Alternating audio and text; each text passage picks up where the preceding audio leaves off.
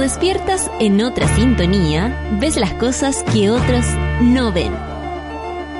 Si a veces sientes que estás viviendo en Mordor, o como diría mi abuelita, te sientes como chancho en misa, este es tu lugar. Bienvenido al grupo de contención más diverso de la historia. Para ser parte, solo debes escuchar al resto, participar a tu manera, reír fuerte y comprometerte a buscar más misioneros para esta comunidad. Agarra tu taza y sírvete un buen café con nata, que ya está aquí nuestra guía espiritual, Natalia Valdebenito. Esa monada, por fin es viernes, por fin es viernes, Lola Palusa y tantas cosas, dormir un poco, levantarse tarde y todas esas cosas bonitas que nos gustan para, para descansar, aunque sea un ratito, unos días, salir hoy día en la noche. ¿Qué planean, monada? ¿Ah? ¿Qué planean para este fin de semana? ¿Van a ver amigos? ¿Van a ver amigas? Yo voy a aprovechar, yo voy a aprovechar para eso. Y, y espero que, que nada, pues que se sientan contentos de haber llegado a este fin de, a este fin de semana. Estaba leyendo aquí su, sus Twitter. Están algunos contentos porque inicia la semana. La Pali nos está mandando una fotito desde, qué lindo se ve el sol en Iquique. Muy linda, dice, saluda a mi querida emisora sobre la radio, me encanta. Último día, último día. Ahí llegó la Manu, mira la cara que tiene la Manu, no lo puede creer. Se nos va la Manu, la estudiante en práctica, menos en práctica que podemos conocer. Más profundamente en práctica que pudimos conocer durante todo este tiempo. Le mandamos un saludo también a la Maro que pasó por aquí, lógicamente con, con su, con su ritmo, con su otro ritmo. Amaro vive, nosotros vamos en eh, eh, eh, y Amaro, eh, ¿cierto? Hermoso Amaro, además su energía bonita, le mandamos un beso, igual que a la Manu, que ha sido maravilloso compartir con ella, se va a quedar con nosotros en el corazón, como la Sofi. Como la Chofi, lo mismo, se van a quedar con nosotros en el corazón. Gente que no se va de este lugar. Yo a despedir a una amiga que se retiró del colegio, dice la Orfe, que eso va a ser hoy día. Ah, muy bien, despedida. El Joker Troncoso dice que sigue buscando trabajo. Oye, eh, ¿en qué? ¿En qué? Cuéntame, hagamos la bolsa de trabajo, pues Joker. ¿Qué es lo que necesitas? ¿En qué puedes y quieres trabajar? ¿Te sirve cualquier cosa? ¿Quiere, oye, este mes es eterno en todo caso? Yo me imagino que estamos todos con esa sensación, ¿cierto? Estamos a 48 de marzo. ¿Lo sienten así? Increíble cómo ha avanzado este mes. Ayer eh, vi Ana No Te Ve, sí, en YouTube hay un videíto muy cortito para que lo vean en su rato libre. Eh, es un programita que se está haciendo la Ana Tiyu, nuestra querida Ana Tiyu, que se llama Ana No TV y es una es una entrevista que ella ella hace, ella propone, ella es la que eh, invita a su a sus amigas, a sus amigos. En este caso la primera fui yo, estoy muy contenta de haber sido la primera. Dice que quedé con gusto a poco, dice el John. Sí, yo también quedé con gusto a poco, pero esa también es la idea para que ustedes sigan ahí viendo ese programita que se hace por YouTube, eh, nuestra querida Natiyu. Van a ver hartos invitados interesantes de su, de su solo gusto, eso es lo más lindo, del solo gusto de Ana. Si a usted no le gusta alguno, a ella créame que le importa una, una hectárea de caentes. una hectárea de caentes. Eh, lo que opinen. Eh, y era mucho más larga la entrevista. Eh, hay, hay otras preguntas que a lo mejor mi querida Ana no quiso poner. Pero a lo mejor sale el capítulo Lo que no se vio de Ana no TV. Gracias por verlo, está ahí en YouTube. Eh, Ayer era una mona metro, sí. Ayer fue el último show que tuve que hacer, monada, les comparto esto porque así como ustedes me van a compartir lo que van a hacer el fin de, les cuento mi, mi, mi día a día. Eh, ayer fue el último show que, que voy a hacer, tendré otras participaciones por ahí, pero el último show que hice ya después de una larga temporada, llevaba como un año o siete meses, quizás más eh, actuando non-stop y la verdad es que se cansa el cuerpo, se cansa la cabeza y sobre todo me dan ganas de crear otras cosas. No crean que uno se va a descansar, a dormir y para nada, ustedes saben, yo estoy aquí de piel cañón en la mañana, 9 de la mañana todos los días, pero también tiene que ver con querer renovarse, el público cambia, nuestro público ya cada vez es más latinoamericano y hay que ponerse en la conexión con nuestro público, mi amor. Eh, entonces, eso, hay que crecer, hay que traer sorpresas, hay que traer cosas nuevas al público y a mí es lo que más me interesa, eh, es de verdad hacer un trabajo de calidad. Así que no crean que vamos a andar de vacaciones, no son vacaciones en lo absoluto, solamente me bajo el escenario un rato. Eh, va a ser ojalá un, un, un rato más extenso que las otras veces.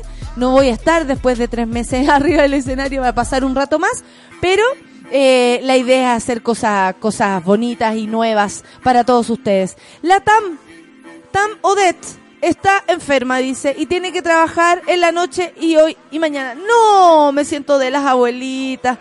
Un abracito para la TAM. Eh, cuídate, amiga, cuídate mucho. Eh, ya no estamos en edad de dejar así, no, es que el resfriado. No. Y este fin de semana va a ser frío, así que quienes vayan a Lola Palusa también abríguense, lleven su paleto, lleven su chaqueta, aunque después digan, ay, que voy a andar con peso, después lo vas a agradecer. Cuando te pongas en la chaquetita en la noche, lo vas a agradecer. Peleándole camino al naneo, dice el Diego, va allá en Berlín a su trabajo. Vamos, que falta poco para que empiece el fin de una abrazota de toda la monada. Mañana vamos a estar en la conmemoración de este terrible hecho. Mira, el Mauri, el Mauri nomás, así se llama, el Maurino Boa, dice que mañana va a estar en la conmemoración de este terrible hecho y a qué se refiere. Al hecho eh, del 30 de marzo en el Memorial de las Tres Sillas a las 11 de la mañana. Esto tiene que ver con el Día del Joven Combatiente y por supuesto que vamos a hablar un poco de eso. Quería saber qué piensas del día que se conmemora hoy. Tuve que pedir permiso en el trabajo porque vivo en Renca y me da miedo llegar tarde. Francisca Serrano, ¿a qué le tiene miedo usted? ¿A los pacos o a la gente? Ojo nomás, pues, como siempre, cuidándose, o cuando andáis en la calle andáis muy tranquila. Hoy día es el Día del Joven Combatiente. Eh, muchas personas lo, lo han tildado eh, como un día difícil y es porque sí, porque hay barricadas algunas veces en la noche en ciertos lugares. Eh, pero yo la verdad es que más temo también al enfrentamiento de fuerzas policiales con este tipo de, de, manifestaciones. Creo que las personas sí deben manifestarse y expresarse como deseen. Por supuesto que la violencia no tiene ningún eh, ningún paso, pero amiga, la conmemoración por la muerte de tres personas que fueron ejecutadas en dictadura es lo que tiene que seguir adelante, nos guste o no nos guste. La memoria de este país es la que nos tiene dañada precisamente porque nosotros no nos acordamos ¿ah? de, los ejecutados, de los quemados vivos. Por eso, por eso es lo que pasa ahora. Por eso eh, aparece Chadwick diciendo que le va a dar más atribuciones a los pacos y nosotros aquí no hacemos nada. Por eso somos una, una comunidad dormida frente a decisiones que toman a veces el Estado, el gobierno en contra nuestra. Por eso somos lo que somos, por la falta de memoria. Y finalmente lo que se conmemora hoy es lo que hace eh, surgir a un país en pos de el, amor que se puede llegar a sentir, por supuesto, por las familias que, que perdieron a tantos ejecutados, desaparecidos políticos que en una realidad de nuestro país no hace mucho tiempo. 40 años no es nada y se los digo yo que los voy a cumplir. Eh, honestamente siento que nosotros tenemos que, por supuesto, tú tener cuidado si vives en un lugar eh, con complicaciones que te vayan a buscar a la micro, que te dejen salir antes, no sé, tomar sus precauciones, por supuesto que sí. Pero ¿qué opino yo de esto? Que es muy necesario. La conmemoración de nuestros muertos caídos en dictadura sigue siendo necesario porque aquí se, se, no, se le están pasando por encima a, a, la justicia y lo sabemos, y lo sabemos cómo es. Espero, Francisca, haberte ayudado. En mi opinión, eh, tú puedes tener la tuya, por supuesto, y obviamente frente a la gente que le hace daño a otra, no estamos de acuerdo y no tiene por ninguna parte justificación, ni forma de verlo, ni punto de vista ni nada. Cuídate mucho, cuídense todos los que anden por ahí esta noche y también cuidado con sentir este miedo inventado, ¿no? Porque también, oye, hoy día el joven combatiente, oye, cuidado, y de pronto va a llegar a tu casa y no pasa nada. También cuidado con esa, eh, eh, la, la, la, la, cultura del miedo, que finalmente lo que nos tiene es en un rincón de la ignorancia. Así que espero que les haya servido al menos mi explicación personal. Ustedes pueden tener la suya y la pueden compartir también al hashtag Café con Nata. Azalea Banks, Hannah Wintour, me encanta esta canción. Me encanta, me encanta. Arriba, arriba. Eso, Café con Nata en suela.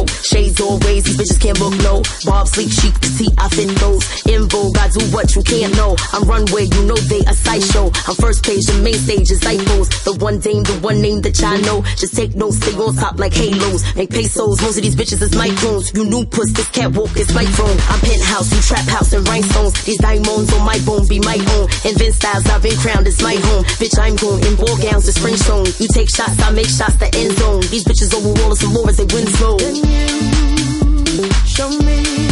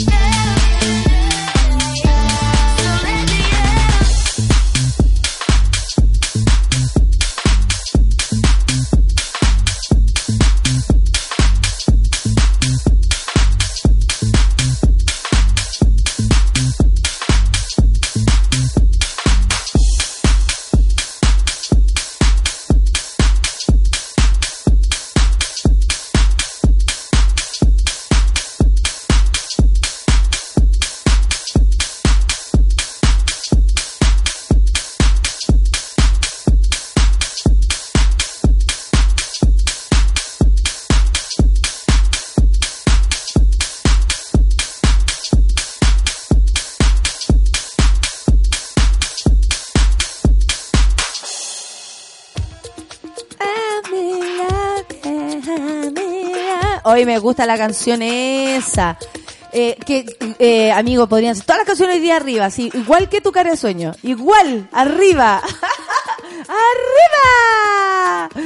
Me acuerdo de la canción de los de las de las ¿cómo se dice? Spice Girls que decían en un momento ¡Arriba!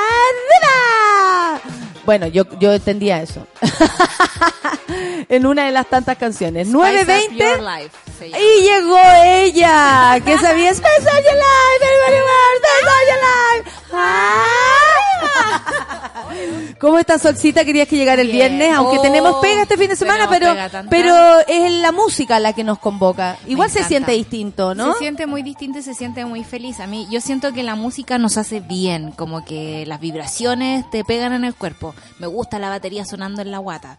Eh, así Sí, que a mí igual, me gusta cuando voy a los conciertos y suena fuerte fuertísimo. y te duele un poco el oído. Y llegar poco- así como escuchando un pito a la casa Sí. o que cerráis lo- lo- la- los ojos así para querer dormir y sentir mm, mm, mm, todavía así pegado. Me gusta, me gusta. A mí me gusta. el Siempre me falta volumen. Sí, totalmente. Y me gusta, no sé si hay cachado que cuando está tan fuerte y, y la masa de sonido es tan, es tan potente como que se te distorsiona la visión un poco, como que el aire empieza a vibrar también.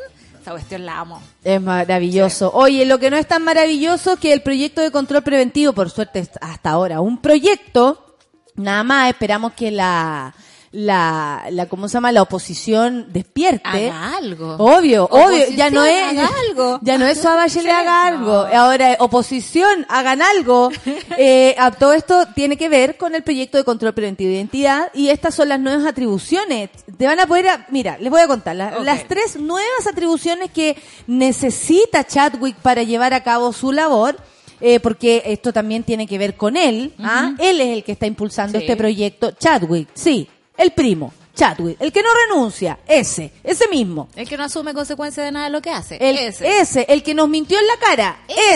Ese. Las tres nuevas atribuciones que serán otorgadas a los funcionarios según este proyecto, eh, que contempla que se realicen controles de identificación en estas circunstancias. Si el vehículo está sin patente, bueno, me parece que eso es un poco lógico, o bien con sus patentes intervenidas ocultando su correcta identificación. Algo que suele pasar, por ejemplo, con los portonazos, según recalcó el secretario de Estado. Aunque, tengo una acotación ahí, eh, en Chile se compran más de 400 autos al día. Es una cifra alta. Y esos autos pueden andar sin patente durante 24 horas. Si eso lo multiplica por los 365 días del año, tenemos un montón de control de identidad absolutamente inútiles. Exactamente. Eh, espérate. Luego viene si el vehículo tiene objetos o dispositivos que impidan la visibilidad del interior del vehículo como vidrios polarizados. Lucianito va a tener que sacarle los vidrios polarizados. Eh, y si la persona intenta evadir el control policial. No es como obvio. Todo esto Obvio, un poco- pero también ahora empieza a, a ponerse extraña la cosa. Se amplía la facultad de carabineros para efectuar el control de identidad a partir de los 14 años, que eso es lo que se ha estado impulsando, ya que tienen responsabilidad penal. Se eh, faculta a la policía para que en forma excepcional y con el objeto de precaver que la persona controlada porte un arma o un objeto que ponga en peligro a un funcionario policial o a una persona, Primero un se funcionario puede, policial. por Por supuesto, supuesto. se puede hacer registro de las vestimentas. Eso hasta ahora no sucede, no te pueden tocar. Claro. Será funcionarios hombres o mujeres según el género de la persona controlada. Ojo con eso también. Si usted es mujer y va por la calle y un Paco quiere revisarla, tampoco va a ser justo. Hay que tener todas estas cosas claras porque así como están las cosas, eh, honestamente está- eh, vamos a tener un Paco metido en la casa. Ay, qué atroz. En esta misma circunstancia se permitirá la apertura del equipaje, bolsos o mochilas. Me abrí el auto y sale el auto de. Snoop Dogg, así que no tu, se tu puede. auto huele rico. Eh, sí, por Sí. supuesto. Se permitirá la apertura del equipaje, bolsos o mochilas con el propósito para una inspección en el caso de los mayores de 14 años y menores de 18 solo se permitirá la revisión de equipajes y no de vestimenta. Aquí se están poniendo el parche ante la herida. Para acreditar la identidad se permitirá cualquier documento, así como también usar la expresión verbal para dar a conocer el RUT. Será responsabilidad de la policía determinar si efectivamente se está entregando información verdadera o no oculta- o ocultando información. Es muy raro. Es rarísimo. Eh, o sea, eh, todo. eh, la verdad, esto está, yo entiendo a la gente que está, que se le preocupa la delincuencia, que ha vivido eh, actos de delincuencia y el, el trauma eh, posterior es súper fuerte porque no sé si te han entrado a robar a la casa, pero cuando lo hacen uno queda como en estado de vulnerabilidad y sientes que de verdad te revisaron tus cosas. Te tocaron todo, Sí, como que te manosearon. A mí una vez me pasó y honestamente es muy, muy incómodo y uno queda para siempre como con esa sensación, a no ser que te cambies de casa y la vida pase y no te pase nada más en mucho rato. Yo lo puedo entender. Lo que no puedo entender es que a las personas les guste ser controladas. Lo que no puedo entender es que un eh, ministro como, como Chadwick se atreva, porque honestamente siento que es una osadía, Sí. meternos esta, esta información en nuestras cabezas, eh, atentando contra la integridad de las personas. Yo les cuento. Eh, eh, eh, Chile eh, admira mucho y siempre como que se ha ligado mucho, a, a excepción de toda la zona latinoamericana, a Estados Unidos. Somos los más, comillas, gringos, comillas, porque honestamente uno va para allá y las cosas funcionan, Funcionan. aquí no. Eh, los pacos allá son, eh, eh, es muy terrible cuando, por ejemplo, no te paran nunca, no te revisan nunca, en muchas cámaras, por supuesto, en todas partes, pero cuando lo hacen se supone que ya es porque algo pasa. ¿Cachai? Y imposible que te toquen.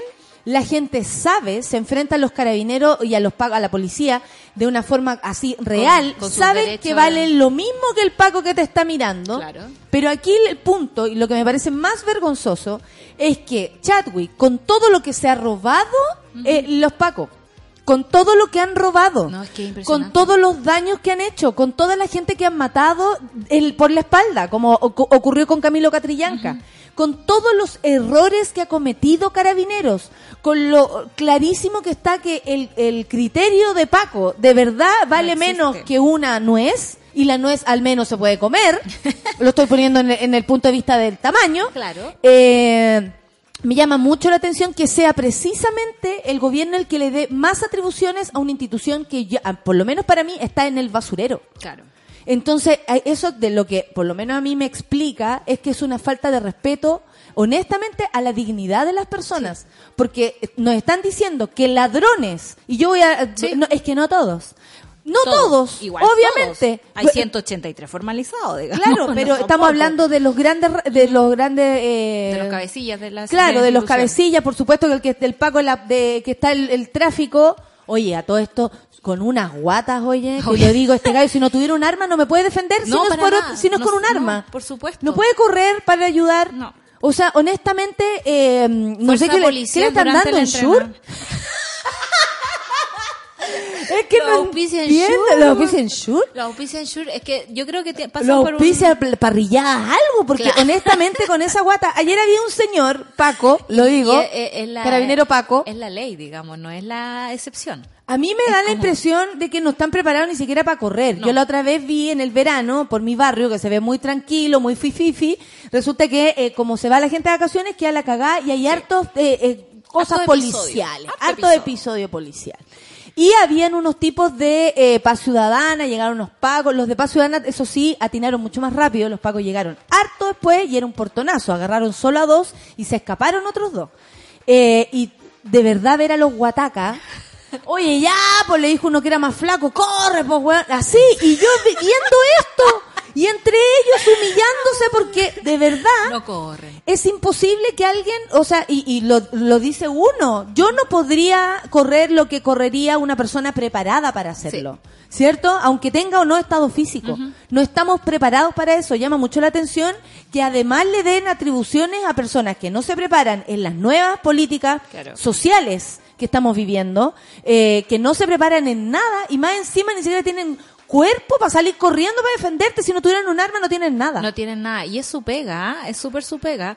Es como que pasan por una etapa formativa donde obviamente un general los hace correr y los hace sufrir y es como ya, con eso estamos pagados y el resto de tu formación allá tú, onda, haz trabajo de oficina, anda a pararte en la esquina y trata de correr detrás de un ladrón. Nunca, jamás. Lo mismo pasa con la Agencia Nacional de Inteligencia, la ANI, yo vivo cerca de esa cuestión y veo a los guatacas abajo. Oye, llama mucho la atención. Yo decía, mira, Luciano, este Paco, si no tuviera pistola, Sí. no tiene nada.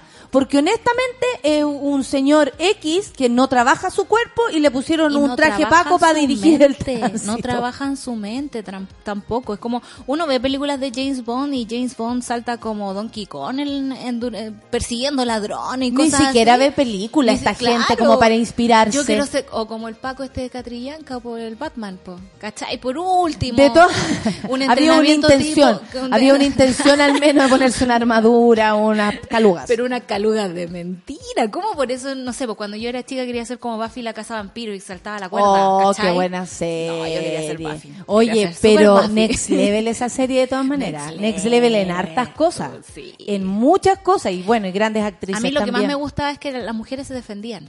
¿Cachai? Y entrenaban y, y estaban en la biblioteca todo el día. Me gustaba su, su bola. Oye, Pero en fin, esta gente no hace nada. No, esta gente no hace nada y, y, y, a ver, monada, el que está llevando a cabo o el que quiere llevar a, a cabo este proyecto, que es hasta ahora solo un proyecto, tampoco crean que es llegar y hacerlo. Sí. No, mañana si a ti alguien te revisa, un Paco te revisa, es ilegal. Claro. Porque también informan mal y las personas creen que ya estamos a disposición de esto. Sí, y esto no ha ocurrido, no es una realidad. Y- Como dice acá el compañero, perdona Solcita, eh, mm, espérate, Una- la, la matrona Clau dice que chucha de invasión a la privacidad, sin orden judicial, eh, van a violar tu intimidad, eso es lo que quieren hacer, eso no lo pueden hacer, esto es solo un proyecto hasta ahora. No lo pueden hacer, pero siento que lo están haciendo. Todo lo que pasa aquí, lo que dice esta noticia, son cosas que yo he visto en la calle. A los niños sí los tocan. A, la- a las estudiantes cuando están en marcha y las suben a una camioneta de, de Paco, las tocan enteras, les sacan la ropa.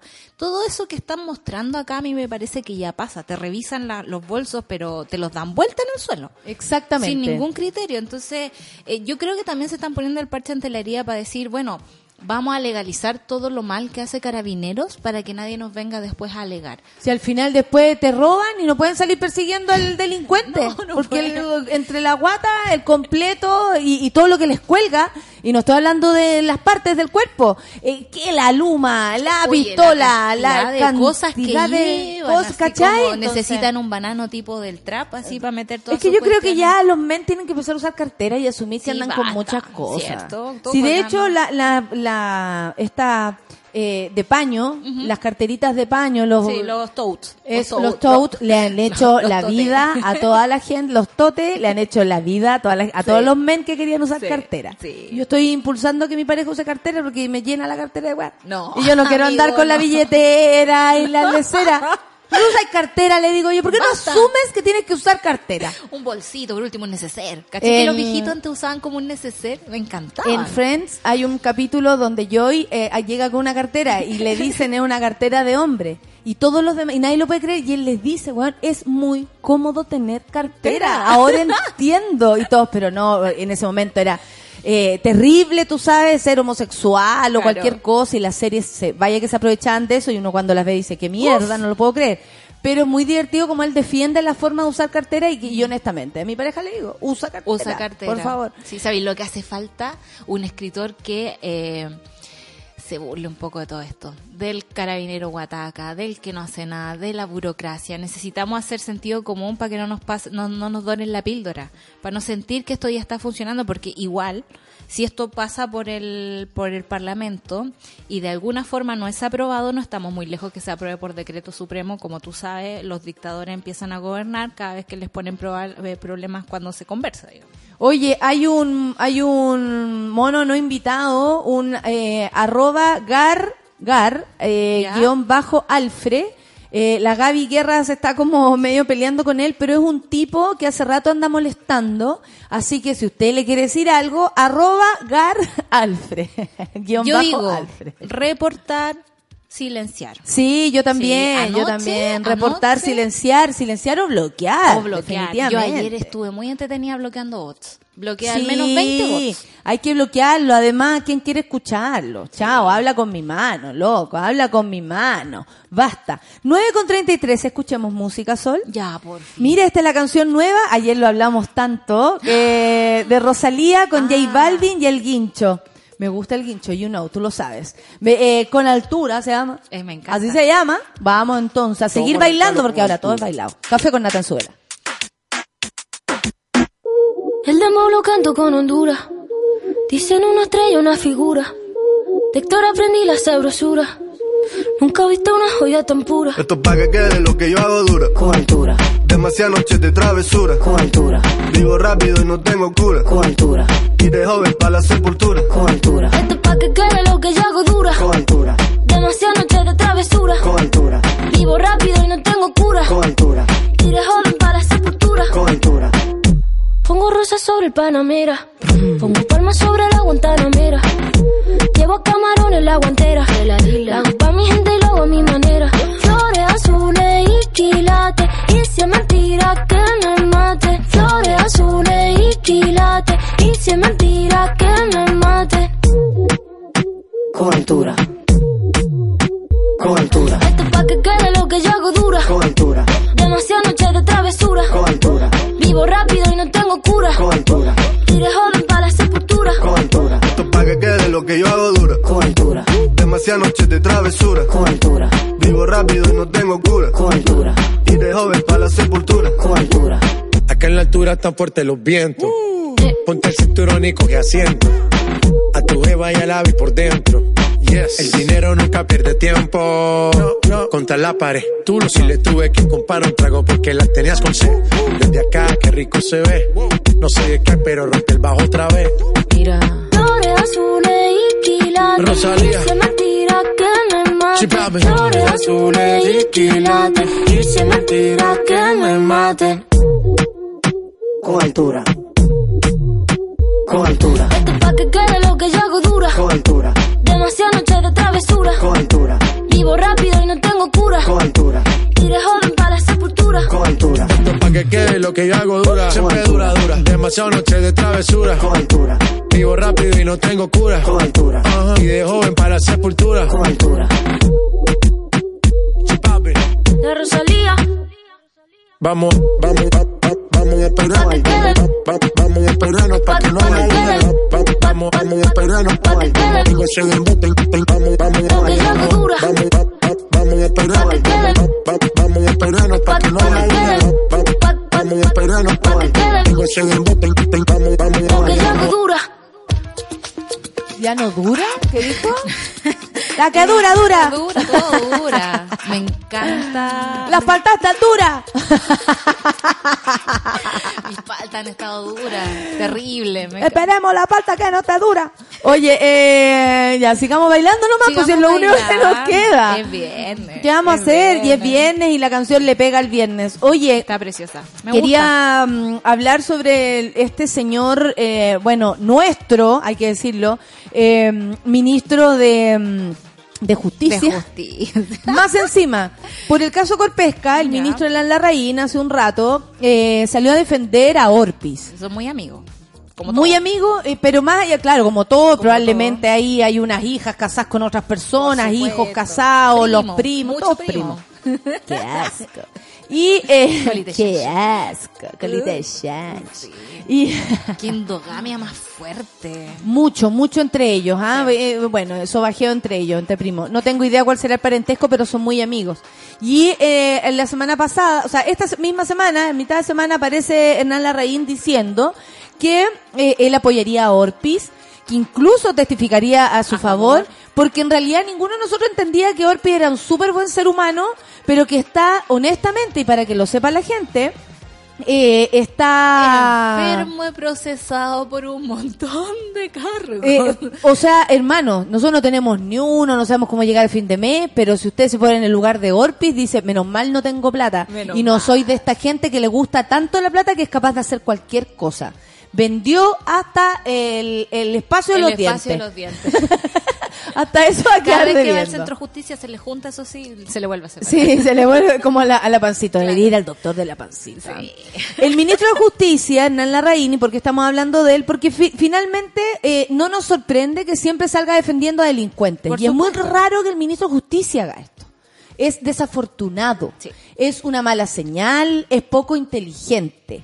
Y aquí yo a lo mejor me estoy tirando las partes, quién soy yo, no tengo estudio de derecho ni nada, pero desde de un ministro defender a una persona que trabajó para el Estado de Chile siendo diputado, senador y que en ese lugar robó, Defraudó y defraudó, defalcó al fisco, es decir, a usted mismo, a nosotros, no puede hacerlo. O sea, es absolutamente equivocado.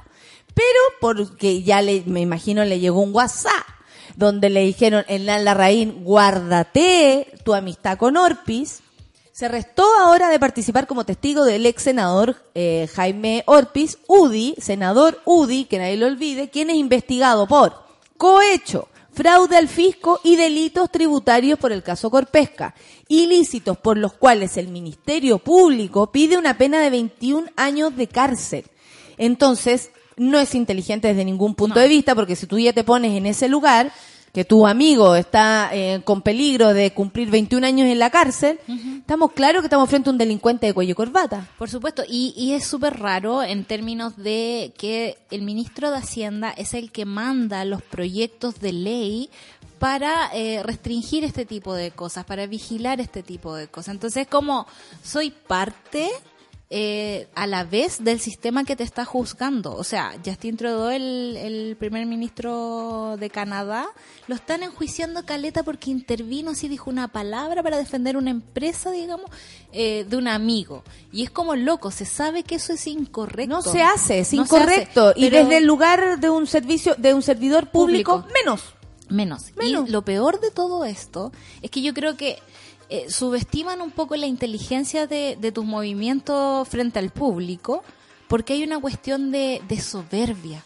Muy grande. po, te paso por encima. No, te paso por encima el Estado entero. Sí, claro que en- sí. Pero completo y el sistema judicial. También en, en la tercera venía una entrevista a, a Hernán Larraín eh, defendiendo a Orpis antes de que se diera vuelta la chaqueta y que la encuesta le dijera lo contrario. Sí, porque se- hay que decir que el, eh, el gobierno va a la subida y la bajada de la encuesta. Claro, por algo tiene contratada a Cadem, digamos, con una millonada de plata para que le vaya monitoreando la, la opinión pública. Eh, salía también otra de las manos derechas de Piñera, la Rebeca Amate, decía, sí, pero es que me parece totalmente injusto lo que le están haciendo a Jaime Orpis. Me parece muy natural que Hernán Larraín vaya a hablar Lo por que él. pasa es que sienten también que se le va eh, como todo en contra de una sola persona y yo creo que ellos saben que son demasiados más los involucrados. Sí. Que en el lugar de Orpis tal vez debiera haber mucha más Mucha personas. más. Entonces, claro, pero si eso, si esa no es la conversación, entonces no defiendas a quien tiene además cargos horribles en su contra. Claro. No tiene ningún sentido. Tendría el mismo, el mismo sinsentido si es que no tu- no no celebrara, por ejemplo, eh, la Camila Vallejos eh, que el Tricel suspendió de sus funciones por un mes al alcalde de la Florida. ¿Tú sabías Ah, sí, esto? lo sabía. Rodolfo Carter se lo robó todo y se lo puso en la cara, ¿eh? ¿Han visto la foto? Amigo, a ver, ¿viste la foto? Y está más estirado. estirado, está, y, y aquí yo no estoy pelando. Vean, por favor, busquen a Rodolfo Carter. eh, 2019, esa es el búsqueda que alcalde, uno hace. sí, 2019, está más estirado que la sábana de abajo de un hotel. Se pasó, tiene otra cara. Bueno, les cuento, en la Florida está pasando esto. El Tribunal Calificador de Elecciones, Tricel, decidió suspender por un mes al alcalde de la Florida. Esto es muy grave, ¿ah? Sí. Rodolfo Carter, esto tras un requerimiento presentado por cuatro concejales donde lo denunciaron por notable abandono de deberes y además por una deuda de cotizaciones previsionales de los, de los funcionarios municipales. Ayer hablaba una señora que decía, una persona, tal persona, trabajó un año y medio y ganó 26 millones de pesos. Así se estaba yendo la plata, así se estaba regalando y se está regalando la plata en una comuna que si bien tiene mucha eh, población, necesidades también las Claro, tiene. es proporcional, digamos, el número de gente a las necesidades que tienen. Es como, ¿a lo Virginia Reginato? Es como parecido, Vamos a, ¿no? por eso me voy a apurar en esto para agarrar a Virginia Reginato que tú sabéis que la Coca la defendió. ¿En serio? Coca Rieselberger la defendió. hello, por. Dijo, lo que quieren dañar es la gran labor que ella ha tenido. Y la verdad es que yo le preguntaría más a la gente que vive en la zona, no a Dan Rieselberger, que va de vez en cuando, eh, eh, qué es lo que piensa de, Vir- Sí. de Virginia Reginato. Son los vecinos los que tienen que dar su veredicto. El organismo, el Tricel, detectó la existencia de una situación irregular de manejo administrativo con una serie de acciones u omisiones que deben ser consideradas infracciones. Esto ya está claro. Sí. Esto ya no es falso, esto ya no está en el terreno de la elucubración o, o, o no sé, o la percepción. Esto ya es real. Tras esto se puntualizó que se lograron acreditar tres de los 12 cargos formulados por los denunciantes, agregando que las imputaciones no tienen claramente el carácter de notable y grave para aplicar la remoción pedida, porque también lo querían sacar definitivamente. Por lo anterior, el tribunal decidió aplicar una medida menor a la solicitada por los ediles quienes pedirán, eh, pedían la remoción definitiva del jefe comunal. Tiene bastantes razones para, eh, para esto. No estamos exagerando. No es como... ¿Ya? Esto no es una exageración. No, no es un par de antecedentes. O sea, aquí dice 20 mil millones menos. ¿Qué haces con 20 mil millones? Una población, eh, Un hospital. un hospital, Un estadio para la U. exactamente, un estadio para la U. Qué pesado. No, pero y es de la U. Yo soy de la U. pero es que el sueño nunca se pierde. ¿Y qué ha pasado de todo? Y la U no tiene estadio. Claro, es que ayer escuché a Carlos Heller que decía así como yo todavía sueño con un estadio para la U. ¿Qué, y qué va a pasar? ¿Qué va a pasar? ¿Primero se va a morir la vieja o el, el estadio? Capaz que Esas dos cosas no suceden. primero, te diré. Bueno, eh, Camila Vallejo, quien pasó también por la, por la administración de, la, de la Florida, eh, estaba contenta, dice, esperamos la hora del pronunciamiento del Ministerio Público, el Consejo de Defensa del Estado sobre el posible delito con mal uso de la plata de los vecinos de la Florida. Eh, la parlamentaria agregó sus comentarios, la frase del momento de Chile Vamos. No son blancas palomas. Eh, yo solamente lo digo porque tiene que ver y porque honestamente a Camila Vallejo le llega bastante duro cada vez que comete un Sí. error y un error como este se lo estarían, eh, o sea, Se eh, lo bypassando de una forma... y se lo estarían revolcando en la cara. Sí. Carter es una persona de la UDI, si no me equivoco, Renovación Nacional, A no lo tengo claro.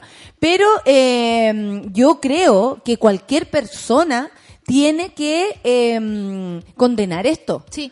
Y me llama la atención Están robando cómo en una comuna que, lo, que necesita mucho. Que el, el discurso de la gente siempre sea voy a elegir a alguien de derecha porque son los que tienen plata y no van a robarle al Estado. ¿Y cuáles son las noticias que tenemos Nos durante... dio risa. Nos dio risa, Nos dio ¿cierto? risa, es un. Porque ¿cuál es la noticia de este gobierno de Sebastián Piñera? Que descubrimos que los pacos nos roban pero como condenados. Sí. Que los alcaldes se están llevando la plata 20 mil millones. Donde diablo la guardan? Como también Contraloría no tiene acceso a las cuentas, por ejemplo, que es lo que le está pidiendo Sebastián Piñera ahora, de decir, oye, se están moviendo 20 mil millones, eh, alerta, ¿A alerta. dónde se van además? Con- ¿Quién, ¿Quién se está comiendo esa plata? ¿A qué paraíso fiscal se está yendo? Y, y más que eso, se va en personas. Sí, Ayer la señorita que explicaba en las noticias el por qué estaba ocurriendo esto, es eh, eh, eh, está hecho casi una lista. Una persona que trabajó un año y medio eh, ganó 26 palos. Otra persona que ganó, eh, que trabajó seis meses ganó 15 palos. Dios O sea, eh, perdón, mi madre es trabajadora de, la de la municipalidad de San Miguel y nunca hemos tenido Ese tipo eh, de- Nunca. Y, y- y es súper, se supone, ordenado para pasar de un rango a otro de, del- de, lo- de los grados. Yo soy grado 7, ganan lo, lo, todo el mundo sabe cuánto gra- gana un grado 7. Todo el mundo sabe si la persona pasó de 7 a 8, cuánto le aumenta. Todos saben porque lo, los de gastos públicos, claro, también están más transparentados que Sí. cualquier otro, que cualquier otro sueldo, no sé. Entonces, llama mucho la atención que tampoco, eh, como dice la Camila Vallejo, no salga el Ministerio Público a hablar. Nada. Es que también están tratando, eh, insisto, en Contraloría, están tratando de tener más atribuciones porque están casi como un organismo observante, no están como un organismo interventor. Despierta, Contraloría. Contralorito, Contralorito, ¿dónde estás? Eh, Pero si fuera Contralorita, tal vez sería distinto. Sería ¿ah? distinto, por supuesto. Pero dudo que el gobierno de Sebastián Piñera le quiera dar más atribuciones por más que estén negociando el proyecto. Y mientras eso no pase, vamos a tener un montón de municipalidades pasando por esto. ¿Cuánto no hemos tenido la experiencia de que llega un buen alcalde a tu pueblo, en mi caso Santa Cruz, eh, se agarran un periodo bacán, segundo periodo ya los jardines no lucen tan bonitos, tercer periodo dices dónde está la plata, cuarto periodo te das cuenta que es un corrupto de tomo y lomo y es la historia de un sector político, de otro sector político, es como que nadie se salva. Todos empiezan a hacer lo mismo. Entonces, ¿por qué como Estado permitimos que estas cosas le pasen a nuestras instituciones? Esto es un atentado contra la democracia, no es solo un robo Y de plata. contra todos los vecinos y vecinas Por de supuesto. la Florida. Sí. O sea, quienes más deberían estar enojadísimos porque un alcalde, además de gastarse la plata en operaciones para la cara, evidente, ¿ah? Evidente, creo que viendo. además la labor diaria del tipo era eh, de evidente, ¿cómo se podría decir? Eh, equivocación constante. Claro. No, esto estaba a la vista. Un condoro tras otro. ¿Cachai? Y en la municipalidad en general, cuando cambias de alcalde, cambian a muchas personas. todo. Y es muy heavy porque eh, quienes son funcionarios de hace tiempo van sufriendo como los embates de esto. Que a, un, a una administración le interesa esto, a la otra administración no le interesa, entonces dejan proyectos votados, no se siguen ciertas cosas, ponen a gente que no tiene todas las capacidades o el conocimiento del trabajo social, Claro. digamos, y, y es complicado. Y o sea, lo, gente con experiencia. absoluta. Se la farrean. Sí, absoluta. Eh, a ver, eh, bueno, y vamos a la noticia viernes. Ah, por favor. J.K. Rowling confirma relación amorosa homosexual entre personajes de, Gar- de Harry Potter. Me encanta. ¿Qué me iba a decir tú? La, la autora de la exitosa saga Harry Potter confirmó hace unos días una de las teorías que los fanáticos del mundo de la fantasía, yo honestamente creo que vi una o dos Harry Potter, pero no me acuerdo de los nombres, no tengo idea, no soy como ustedes que incluso los pueden pronunciar. ¿ah? Todos tenemos acá, hicimos el test de Potterland para saber de qué, de, de qué casa eres tú, Escobar. Slytherin. Slytherin, aquí hay harto Slytherin. Las caseritas, ponte tú, cachado, por las respuestas que tienen, son todas Ravenclaw. ¿Y qué significa eso? Son las, las casas de la escuela de Harry Potter, eh, como que tú llegas al colegio, te ponen un sombrero mágico y el sombrero dice Slytherin, Ravenclaw. Y tienen ¿Qué ciertas significa? características Ah, cada eso, una de las claro. casas, como, como que son cuatro casas, no me acuerdo de los cuatro nombres, pero unos son como, o sea, en, en- en características como comunes, algunos son como las personas súper, súper buenos, medio ñoños. Los malos son de Slytherin. Claro. ¿Cachai? Adelante. Adelante. Eh, sí, que son como o los malos o, o, o no sé si malos algunos, Más pero sí como. Claro. no con una actitud más quizás más al choque. Sí. Ah, perfecto. ¿Y Harry Potter de qué Es, casa eh, es? de la, de la más... De los nerds. Sí, Los- pues, Pero no son los más, más, más, más nerds, po, son como los son, Son como los son un inteligentes, poco winner, pero son un poco winner. sí. Bueno, pero aquí la, la, la, la noticia habla, además de las casas, habla de este mundo fantástico eh, y donde también surge el amor fantástico entre hombres. La confirmación de la relación de amor entre Albus Dumbledore, Dumbledore. eso, Dumbledore, y interpretado en el cine por Jude Law, y Getter Grindelwald, me encanta, Ah, yo no he visto esa parte. interpretado por Johnny Depp. La que fue definida por la autora como sexual y apasionada. Su relación fue increíblemente intensa, fue apasionada y fue una relación de amor. Pero como sucede en cualquier relación gay o heterosexual, o en cualquier etiqueta que queramos poner, uno nunca sabe realmente qué siente la otra persona. Me encanta que se pongan estas temáticas, en los libros que sea, Sí, en las la sagas que sean, en las historias que sean. Siento que siempre tiene que haber una pareja homosexual, otra, o un personaje trans, le- eh, lesbiana y de todas las eh, cualidades sexuales que Sí. se puedan tener y, y elegir. Honestamente, siento que lo, lo único que hacen es darle consistencia y representación a personas que nunca se han visto representadas. Y eso es lo bonito y creo que eh, me gusta que esta noticia salga ahora porque eh, la gente que creció leyendo Harry Potter pertenece... Ay, imagínate cuánto, weón. No, yo no, yo no. Es que yo leía otro Harry Potter. Yo leía otro Harry Potter. No creo, sabí, porque Otra generación. creo mucho en el poder de los libros de poder abrirte la mente para este tipo de cosas. Es como a veces cuando hablamos desde las noticias o desde un púlpito como mucho más serio, por decirlo de alguna forma, la gente levanta más barreras. Cuando le agarráis cariño a un libro y caché que hay una persona atrás, yo creo que J.K. Rowling no escribe, eh, no sé, po, una historia sobre magos, no, escribe la historia de Harry Potter, De personas. de Ron, de personas. de personas Y eso- con esas características que ustedes me hablaban de las casas, claro. algunos se puede identificar con, Con ciertas algo. casas precisamente por las por, por características de persona, Claro. ¿cachai? Y eso me parece que es súper importante sentir esa representación. Si yo fuera mago,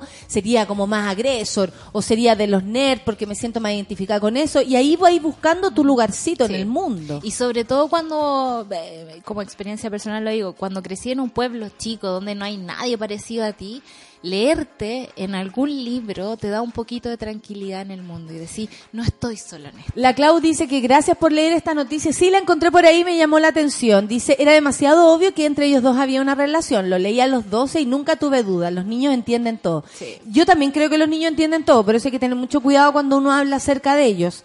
Eh, uno entiende su manera también. Sí. Después lo hay significando, pero uno siempre saca una conclusión. Sí. O tengáis la edad que tengáis. Eh, esto me parece fantástico porque mm, habla de, de los tiempos que corren, eh, habla también de que ella como autora se adelanta y también habla de las necesidades de los autores. Sí. Las mujeres, por ejemplo, y supongo que también los homosexuales entran en esta bola, las lesbianas entran en esto, los trans, ¿para qué decir? Les trans, ¿para qué decir? Em, nunca hemos sido i- interpretados, siempre hemos sido interpretados por los men. Y- Por el, por el, eh, la heteronorma, Claro. ¿no? Y ahí uno tenía que buscar un lugar, porque como mujer, ponte tú, a mí, no me identifica el papel de la madre, el papel, ¿me cachai o no? Como ese lugar de la mujer, a mí personalmente no, No me identifica. Entonces yo siento que muchos autores han escrito pensando que de verdad me están interpretando, pero honestamente no, lo es. Entonces hay que leer mujeres, hay que eh, leer a trans, hay que leer a gays, hay que leer a lesbianas, hay que buscar en ese lugar también el lugar de la identificación. Sí. Porque todos los libros que ya hemos leído, en algunos casos traen historias así, Sí. pero en general hablan de la mujer, hombres que no saben cómo siente una Por mujer. supuesto, y nos ponen en un lugar de caricatura, pero perfecto, digamos, y toda la vida se han dedicado a eso. Cuando una mujer escribe sobre personajes hombres, se le juzga, o cuando una mujer escribe sobre mujeres, también se le tilda de literatura femenina. ¿Qué diablos es la literatura femenina? Simplemente es una persona escribiendo sobre otras personas. Entonces, hay una necesidad también de ponerte una etiqueta que yo creo que a mí los escritores que siempre me han gustado son los que te ponen un poquito incómoda. Son los que te dan casita También, también. claro. Son los que te, te pasan cosas cuando estás Sí. leyendo, porque si no, si queréis leer la misma realidad que estáis viendo afuera, qué lata, qué lata. Así que no, qué bonita, me gusta, me gusta mucho Harry Potter además porque habla también de lo mucho que el ser humano ha sido pasado a llevar. Mira, la matrona Claudia dice que para adentro cuando supe que Hermione era negra, porque nunca se mencionó en el libro, me hubiese encantado verla así en las En la, en la tele, po, sí. Aunque de toda la representación de la película, dice la Gabriela y Redes, fue un poco mala entre la relación homosexual, aunque lo más bacán es que Albo es uno de los magos más poderosos. Eh, también tiene que ver con eso, pues darle personajes potentes a, a- a otro tipo de... Claro. No Que sé cómo ya de la- decirlo. de la caricatura. Es que estamos muy acostumbrados a la caricatura y la caricatura tiene características que los hacen raros. No los hacen una persona exitosa, por ejemplo, no lo hacen el mago, el, el mejor mago del oeste. eh, y eso es lo bonito de estos libros, que te ponen en eh, distintas personas con distintas características y siendo solamente humanos, ¿cachai? Slytherin sería como de la UDI, dice la cola intensa. Mira, cada uno Ah, busca su... encanta, su... sí, un poco de No. Woody, No dice, un no poco dice. Woody. No dice el, el. Lucho. Yo creo que, que, que más que político es un tema de actitud. De actitudes. Es solo una cuestión de actitud. Sí, no, no, no, no sé si va como tan ligado a lo político en ese caso. Lo que pasa es que los personajes como más conocidos de ahí son un par de cuicos, po. Son un par de cuicos y son súper de la ganga. Sí, pues entonces, pero son como los más conocidos, pero en el fondo Snape también era Slytherin. Ay, a mí me encanta Snape. Y, y, y es oscuro y, y es como de medio depresivo y, y súper al choque. ¿Cuál es él? El- El, el- profesor de, de como de hechizos de la magia negra. De la magia negra de que es Cabret. el loco que se peinaba al medio con, con pelo negro, Alan así, tipo Rickman, partidura al medio, muy, muy dark. Perfecto. Muy, escucha de Cure. Muy, muy de Probablemente. cute. Muy Seducción de Banshee. Claro, como de esa vamos a escuchar Bauhaus. Oye, Me espérate. encanta. Joy Division. Y Joy Division, totalmente Joy Division, todo el rato. Oye, espérate. Eh, mm, ¿Tú sabías que Jovino Novoa cumplió su condena por el caso Penta ya? ¿Está listo? Claro, ahora Ser puede... feliz en la Fundación Jaime Guzmán. No, puede optar a cargos públicos. Sol. O sea, Perdón, Jovino perdón. Novoa, ya paren. Jovino Novoa, qué, asco. Jovino Novoa, qué asco. Aparte, por tu culpa me echaron. por hablar de ti, Jovino Novoa me echaron. No va a Así pasar que... eso acá. Jovino Novoa, Jovino Novoa, Jovino Novoa, Jovino Novoa. Va a ser como Beetlejuice, se nos va a aparecer. No, no, no, No, invoque. está loca. una ¿Qué se vez- va a aparecer esa gente? Si esta, esta gente le tiene miedo a, las- a las personas que dan la opinión. Yo una vez estuve en un matrimonio con Jovino, no. Ahí está Snape. Ay, ¿Te verdad. sí. Oye, eh, ahí está. Me lo... Gracias, Gabriel. Y la gente me ayuda a entender Harry Potter. Me, Me encanta. encanta. Voy a ver Harry Potter. Es muy entretenida. Sí, sí, sí. Yo la veo no, con, no, la si yo- ca- con la cabra chica ahora. no es que no es para nada que yo considere una lata ese tipo de, de película, es que prefiero ver otras nomás y por eso uno a veces no le da espacio a cierta lectura o a cierta película, pero no tengo ningún prejuicio frente a la historia. Lo que sí me cuesta, y lo digo honestamente, Es la magia. no, ¿No? me cuesta la volada, eh, ay, como de época, ponte tú, Games of Thrones, no la podría ver. Ah, ok. ¿No te gusta el, El el- color, Ya, eh, lo oscuro, lo gris, no, no, no Em, puedo con eso. ya. Los vestidos enormes, las luchas, la pelea, no, no lo, no lo puedo soportar. Es una cosa estética de fotografía, ¿no? Sí, pero tampoco puedo soportar Las que la cosas gente de época. no, y que se agarren a, a espadazos, me, me importa nada. ¿En serio? Sí, lo A mí encuentro me horroroso, no me gusta. Corazón Valiente no te gustó? Pero todo poco, El todo otro me día gusta me- poco. Me tocó en el bus. Me tocó en el bus Corazón Valiente y yo lloré. Al único luchador que de verdad me emocioné fue Gladiador. Cuando vi Gladiador me Máximo. emocioné. Es Ahí sí, Russell Crowe no puede más. No puede más. Oye, está en Netflix. Eh, ¿Cómo se llama esta película? Pero no, no le hago a las películas de época ni a los vikingos. Me han dicho No. que la vea porque Oye, después termináis tocándote, pero Es un festín. no, sí, creo que es un festín, pero no, no, me entra en la estética. Ya. ¿Cachai? Como bacán. no me quedo ahí. ¿Y no, no le hacía al futuro? Así como a la ciencia ficción y esas cosas.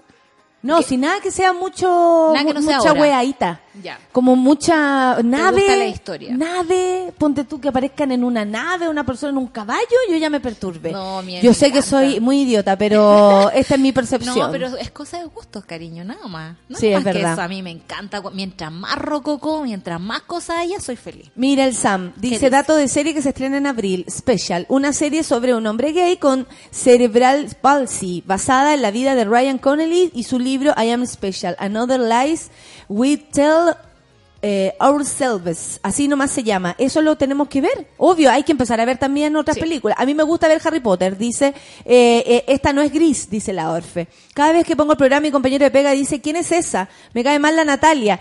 ¡Hola, compañero! A ver, Connie, mira, Connie, sube la, sube la radio. Sube la radio, ponme cerca, sube, sube, perdón, sube el, El parlante. el, el parlante, Acércalo. sube, acércalo. Y, y voy a saludar. Voy a saludar ahora a toda la gente que no gusta de mi voz y le caigo mal, en especial al compañero de Constanza que está por ahí. Te mando un abrazo, compañero.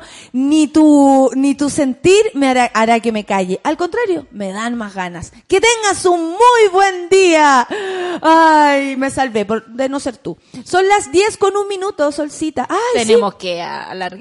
Ningún problema, amigo, ningún problema, porque puedo seguir leyendo aquí a, a los... A los monos. Sí. El amor más lindo que no correspondido por un tipo de convicción, qué manera de llorar por esa parte cuando descubre... Ah, están hablando de la película. Ah, ya. Es Mejor no he visto- leer Harry Potter. ¿Tú leíste Harry Potter? Yo leí los tres primeros Harry Potter porque tuve la suerte que mi tía me los trajo de un viaje y después me demoré mucho tiempo en esperar que llegara el resto.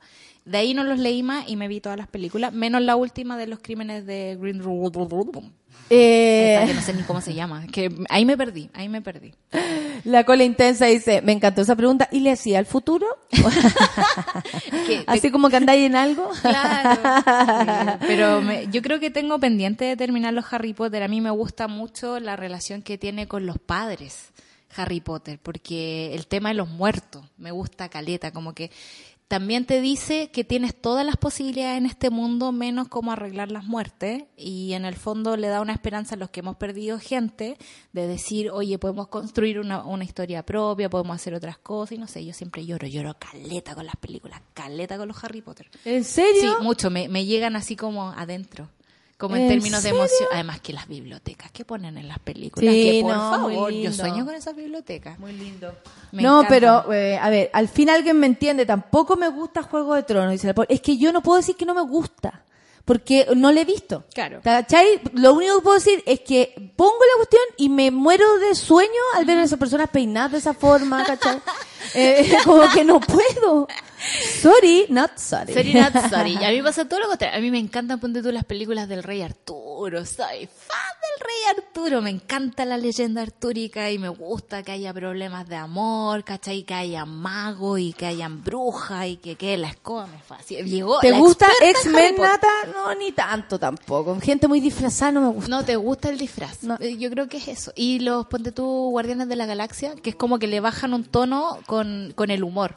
A mí me gusta porque son películas súper cómicas. Mm. ¿No? ¿No? No. ¿No? Ni en 3D cuando te saltan todas las cosas. Ah, ¿no? eso sí, po. Pero porque me 3D. gusta el hueveo. Claro. Pero y voy a verla y todo el punto, pero así como la sigo, la quiero, la amo, no. ¿Y qué serie te, te, te, te pasa eso? Porque también yo creo que tiene que ver con un comportamiento fan. Porque creo que, ponte tú eso que agarra Game of Thrones, que es como una religión casi, es como, pero no puedo creer que tú no lo estás viendo, que es como el mismo fundamentalismo Ah, de la palta, por ejemplo. Es No, como, yo no creo con nada limón que- sin limón, sí. es como amigos, cada uno decide. Como de- ¿cachai? desconfío de todo aquel que Claro. anda la cresta. Si cada uno tiene sus gustos. Sí. No sé qué me gusta sola. ¿No Ahora que me preguntaste ya no tengo, ya no me gusta nada. Te dejé con una con una pregunta para el fin de semana. No, no, no sé lo que me gusta, pero t- tanta chimuchina, tanto eh, ruido en la pantalla, tanta imagen, tanto vestuario, y entre medio el texto, y más encima la lucha, y la espada, y, y- y la weá, y el animal el colgando. No, no, no, no, no puedo entrar en esa. A mí me encanta. me encanta, No puedo entrar en esa, pero eh, me gusta que cada uno tenga sus gustos distintos y que por supuesto lo podamos compartir acá porque ese es el lugar que queremos, un lugar donde podamos decir, esto me gusta, esto no me gusta y nadie se ofenda. Vamos a escuchar al que nos enseñó un poco de esto, pues parándose el escenario, usted no se ofenda porque mi voz es más grande que cualquier cosa. Freddie Mercury. Ah, pensé que iba a poner a Juan Gabriel. Obvio, Living on my home. Vamos a escuchar en el café con nata.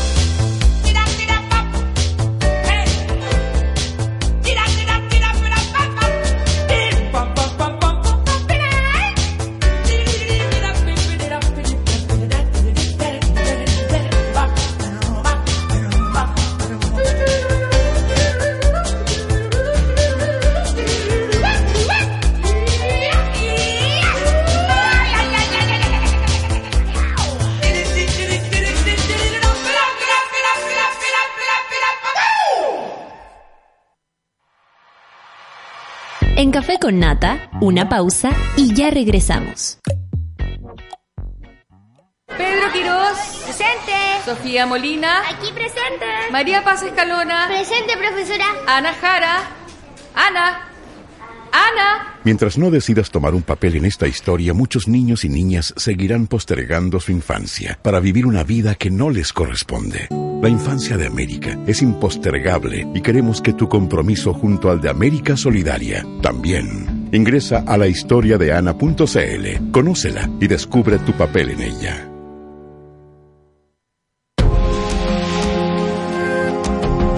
Brandon, un bailarín drag de 25 años.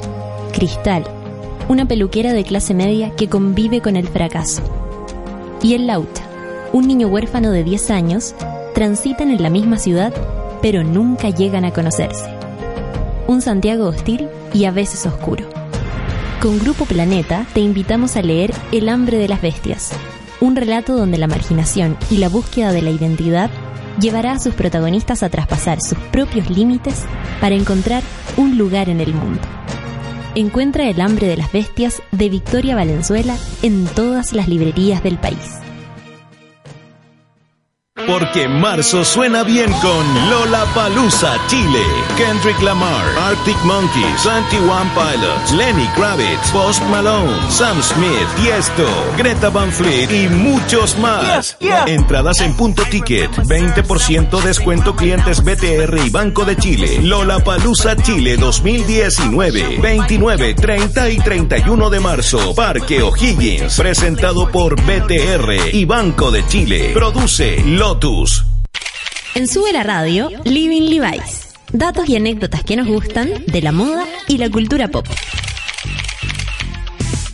La historia que conecta los mundos de la música y la moda tiene muchos hitos y uno de ellos está protagonizado por la mismísima reina del pop, Madonna. En 1990, durante la gira de Blonde Ambition, la cantante unió fuerzas con el diseñador Jean-Paul Gaultier para crear la ropa que acompañaría sus presentaciones. Uno de los trajes era un corsé rosado con un corpiño en forma de conos que llamó la atención de la prensa y el mundo, convirtiéndose en una de las piezas más icónicas vestidas por la diva. Años más tarde, el sostén fue rematado por más de 30 millones de pesos, confirmando su estatus de objeto de colección histórico.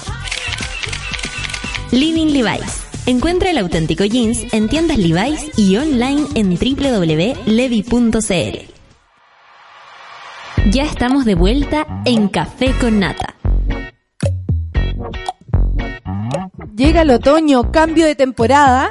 Y en Levi's ahora encuentras todos los modelos de tiro alto que nos encantan. Son los calces high rise, hay rectos, otros más pitillos, otros con parches y otros destroyer. Para todos los gustos y para hombres, men, llegó una nueva línea jeans tupper que además puedes usar con zapatillas y quedan con un look vintage noventero. ¿Qué tal? Encuentra la nueva colección en tiendas Levi's y online en www.levi.cl. Tómate el tiempo para conversar, que en Café con Nata es lo que hacemos ahora junto a un nuevo invitado. Una nueva invitada, no tan nueva porque ya habías venido Isabel Plant, más conocida como la Winnie Plant. No había venido a estas hermosas instalaciones nuevas. Había ¿Qué me dice lo lindo que está? Lo más que hay esta radio. Oye, se ganaron un premio esta semana. Sí, así además. que muchas felicitaciones. Muy, muy hermoso trabajo el que se sube. Sí, y además estamos contentos porque son años de esfuerzo Sí, también. Y, de insistir y de hormiguita y todo. y usted conoce ese trabajo, sobre todo Pues buscando sí. por ahí mujeres bacanas. Exacto, otra hormiguita. Oye, eh, salió, bueno, Mujeres Bacanas Latinoamericanas, ya habíamos visto la otra versión, yo tengo en mis manos la, en la versión de Mujeres Latinoamericanas. ¿Cómo nace esto? ¿Cómo empieza a crecer Mujeres Bacanas? Porque en un momento eran cuatro amigas con una muy buena idea. Exacto. Pero nada más que eso, y una botella de vino. Así me las imagino. Así era. Y un WhatsApp. Y un WhatsApp que se mueve harto. Un, WhatsApp que se llamaba Bacanas. Fin. Eso existe todavía. Eh, me imagino que sí. Y nada, po, como que sacamos el libro uno, bueno, y siempre nació este proyecto que es una plataforma que está en Instagram, en Facebook, con, oigan, hagamos algo feminista ya, una mujer al día. Y como Sí, que esto fue agarrando como le pusimos después cabeza, porque al tiro creció enorme. Y esto es un proyecto de memoria, de visibilización, de la historia de millones de mujeres que nos encanta conocer y saber porque te llenan de ideas, te llenan de pasión y todo eso, pero en los medios normalmente no están, en Wikipedia no están, etcétera. Sacamos el libro uno y fue un hitazo. Y ahí la gente es como cuando dicen que, bueno, ¿y ¿cuándo ¿Y viene el hijo? hermanito? que no tengo, pero bueno, si, si tuviera hijo me dirían eso. Y mm, el 2 nació porque mientras hacíamos Mujeres Bacanas 1, hicimos 100 biografías como universales, Marie Curie, Frida Kahlo, como los grandes nombres. Y ahí nos dimos cuenta que quisimos meter 30 latinas, porque igual este es un proyecto de Chile para el mundo. Y nos marca ser latinoamericanas, y eran las historias que menos conocíamos. Sabíamos más de independentistas gringas por el cine, por Hollywood, que de las que hicieron en Latinoamérica. Y dijimos, ya, está Gabriela Mistral, pero ¿cuáles son las Mistrales de Bolivia, de Uruguay, de Panamá? Como, ¿dónde están esas otras mujeres? Entonces dijimos, ya, la segunda pata es lo que somos, mujeres bacanas latinas, y ahí fue un, pro- un proceso de investigación y quizá un poco más difícil que el libro 1 porque ya habíamos hecho Violeta Parra y Frida Kahlo, entonces Claro. esas no están en este libro. Y bueno, tenemos un par de famosas, está Celia Cruz, está Carolina Herrera y cosas así, pero fue maravilloso ir descubriendo las mujeres de la independencia, unas científicas espectaculares, como hay una boliviana que es experta en murciélagos y que encontró una especie de murciélago que estaba perdido de hace 70 años porque vive en cuevas buscando los murciélagos y como que está haciendo un aporte a la biodiversidad increíble. Hay una chilena que es la única persona que se ha metido en la selva del Congo a convivir con los bonobos, que son los monos más parecidos a los humanos. Está la, hay una, la mejor futbolista de la historia que es Marta Viera da Silva, que es brasilera. Y así nos fuimos como enamorando y juntando todas estas historias que ahora están en el libro y la idea es esa, como crear una, la hermandad del feminismo ya está en Latinoamérica y súper fuerte, como ¿Y no te pasa también? juntarla por, tú, por historia. Tú eres también. una mujer que lee harto, que, que, que también está ahí súper al día con las series. Ahí te, te vamos a hacer unas preguntas de Harry Potter porque no puedo dejar pasarle. Yo así como, bueno, van a hablar de ¿De qué casa eres tú? Yo soy Hufflepuff. que no, eso- mentira. Soy Ravenclaw. Una vez hice el test en, eh, en- si uno se mete a la web de Harry Potter puede hacer el test. Y tú eres de la De casa. Ravenclaw. Ah. Que me gusta igual porque que- como que siento que tiene onda. Me encanta esa identificación con las cosas. Eh, considero que nos mueven y en otra frecuencia. Así como Exacto. ponte tú, yo te comento que no me gusta tal cosa, tú me entendís o me decís, pero cómo no. Obvio, de Y eso vamos es lo compartiendo. Eh, y también me pasa que eh, le- nos damos cuenta, por ejemplo, que la industria del cine o, o- o lo que sea está poblado de hombres, de personajes hombres, de directores hombres, productores hombres, etcétera. Lo que está haciendo también usted con tu grupo, que a quien le mando a todas, por ejemplo, Sí. un abrazo grande, especialmente a la Sofía, a quien conozco mucho, y em, es como reinterpretar la historia, es contarla de nuevo, es descubrir estas mujeres que no conocíamos a través de, de este libro y de cuantos más que también están saliendo. Claro. ¿Cierto? Se está como reescribiendo. Hay muchas mujeres como ustedes, que a mí me parece maravilloso, que están contándonos quiénes son otras mujeres. Es magnífico porque Nos estamos inspirando. Lo, fe- lo que nos falta a nosotros son referentes y como que está comprobado onda científicamente. Hay como estudios de Harvard que dicen que las mujeres a veces no se atreven porque no tienen un referente que les diga tú también puedes ser, no sé, científica nuclear. Y Claro, no tiene, y pero si nadie ha sido. a ver, en este país que todos te dicen ya, pero ¿por qué reclaman si ya están en todos lados? Y tú decís, perdón, no veo una mujer en las Fuerzas Armadas en el alto mando. Son 100 personas en el alto mando de las Fuerzas Armadas y no hay ni una. Que ya, que tú decís, cada una elige su camino. En el Consejo Rectores, como suma y sigue. Entonces, como que los hombres no lo ven porque están tan acostumbrados que a ellos se les abran todas las posibilidades de lo que, que una pueden para ellos ser. cubre todas las necesidades. Sí, por- no, pues si hay una mujer acá, mira, está ahí la secretaria, así como, francamente, como que, ¿qué pasa si llega a ser jefa? Y, y la necesidad de referentes, lo lindo de esta nueva oleada de libros feministas y de libros de historia, es que claro, lo estamos reescribiendo, nosotros nos pasó al principio del proyecto, que te decían, bueno, ¿y hasta cuándo lo van a hacer? Porque ¿cómo van a hacer una mujer bacana al día? ¿Cómo se te va a acabar? Eso era su mayor preocupación, porque nosotros, aparte de los libros, en la web seguimos subiendo una mujer al día distinta. Llevamos Oye, 700, 1000, no sé.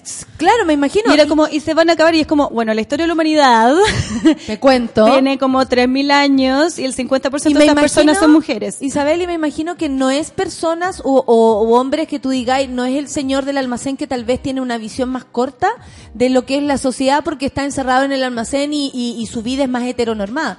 ¿Qué te ha puesto que esto te pasaba por periodista que tú decís, pero cómo este huevo me está preguntando esto? No pasa así, es transversal, la huevonería es transversal. Hemos descubierto en este trabajo. Oye, le mando saludo también a la librería Catalonia, editorial Catalonia, eh, porque también está aquí tuiteando y por supuesto Sí. pertenecen a esta fuerza de mujeres que trabaja para la literatura, para poner en- Exactamente. ahí en los libros y en primera plana a las mujeres. La Cata Infante, que es nuestra editora en Catalonia, es una bacana y fue ella la que nos dijo, oye, esto es un libro. Y no sé, en este segundo libro ella entre medio tuvo guagua y entre medio las papas, era como ya, le mando la y corrección de la escribió un biografía. libro además. No, sí, y andaba entonces, eh, promocionando el libro. Sorora con- total. Y andaba promocionando el libro con la guata. Sí, y el lanzamiento bacana fue con el bebé, así que Sorora total de ilegalmente dejar de lado su postnatal para que, se- que saliera nuestro libro en marzo. Oye, me contáis de los prejuicios, eso como de, hay mujeres, qué increíble que no se crea que en cada lugar hubo una mujer pensando, que otra dio una idea, que había entre matemáticos, existieron las matemáticas inteligentes que aportaron un montón. ¿Cuántas, eh, yo todavía le digo a la gente como de esto, de ser interpretadas? Claro. Eh, nos han interpretado, pero no ha hablado por nosotras. A mí me pasa que cuando leo un libro de la línea meruana y digo, "Oh, por fin me está hablando a mí. y no me siento como, no hay un paso entre el libro y yo. Exactamente. Como que las voces habían sido calladas y no solamente que la gente no creyera que había matemáticas o que había, no sé, científicas y físicas o mujeres del estilo que sea. Era que literalmente las acallaron. O sea, ahora están saliendo todas estas historias de las mujeres físicas de los años 50 que ayudaron a descubrir no sé qué cosas mucho más inteligentes de las que puedo explicar y que no les quisieron dar el Nobel porque se lo dieron al compañero de... Han descubierto muchos personajes Sí. en eso. Y ahora ponte tú, eh, por primera vez en la historia se gana una mujer el premio eh, Abel, que es como el Nobel de la matemática. Sí. Se lo ganó hace dos semanas una matemática mujer que tiene un libro precioso que habla de su experiencia y dice, o sea, esto ha sido sangre, sudor y lágrimas. Cualquier mujer en la matemática es una heroína porque yo me veré así muy tranquilita, pero esto ha sido una lucha para que escuchen mis teoremas igual que los del compañero de al lado. Y me encantó también que pusiera eh, como en la palestra esto de todos piensan que para triunfar hay que tener ciertas cualidades. Sí, que ella podía ser difícil. Te tienes que ver hermosa, eh, eh, tu opinión un poco más acallada, como un montón de características se, se supone tuviera la gente exitosa. Y decían, y mírenme a mí, que con todo, el- que siendo como ustedes, personas errantes, con, Claro. ¿cachai? Como no, no es ninguna maravilla física, no, no soy mis de nada. Lo logré igual. Es, ese mensaje que le dan a las personas es maravilloso porque te dice, puta, yo desde donde sea puedo hacer lo que quiera. Bueno, nosotros dentro de las biografías de Mujeres Bacanas Latinas y Mujeres Bacanas, lo que más nos importa es que no son mujeres perfectas. Como que hay- unas que fueron Hay malas madres, eh, hay unas que fueron testarudas, hay unas que murieron solas, pero como que igual dejaron su marca y hicieron su camino. Y yo creo que eso es parte del problema que ya hay una mujer que hace algo increíble, no sé, descubre, no sé, una ley física que no se descubría desde Einstein. Y hacen una película ya Angelina Jolie. Y es como, ¿Cómo no? Pues porque esta persona era mucho, era, era distinta, no tiene que ser bella físicamente, normativamente para ser...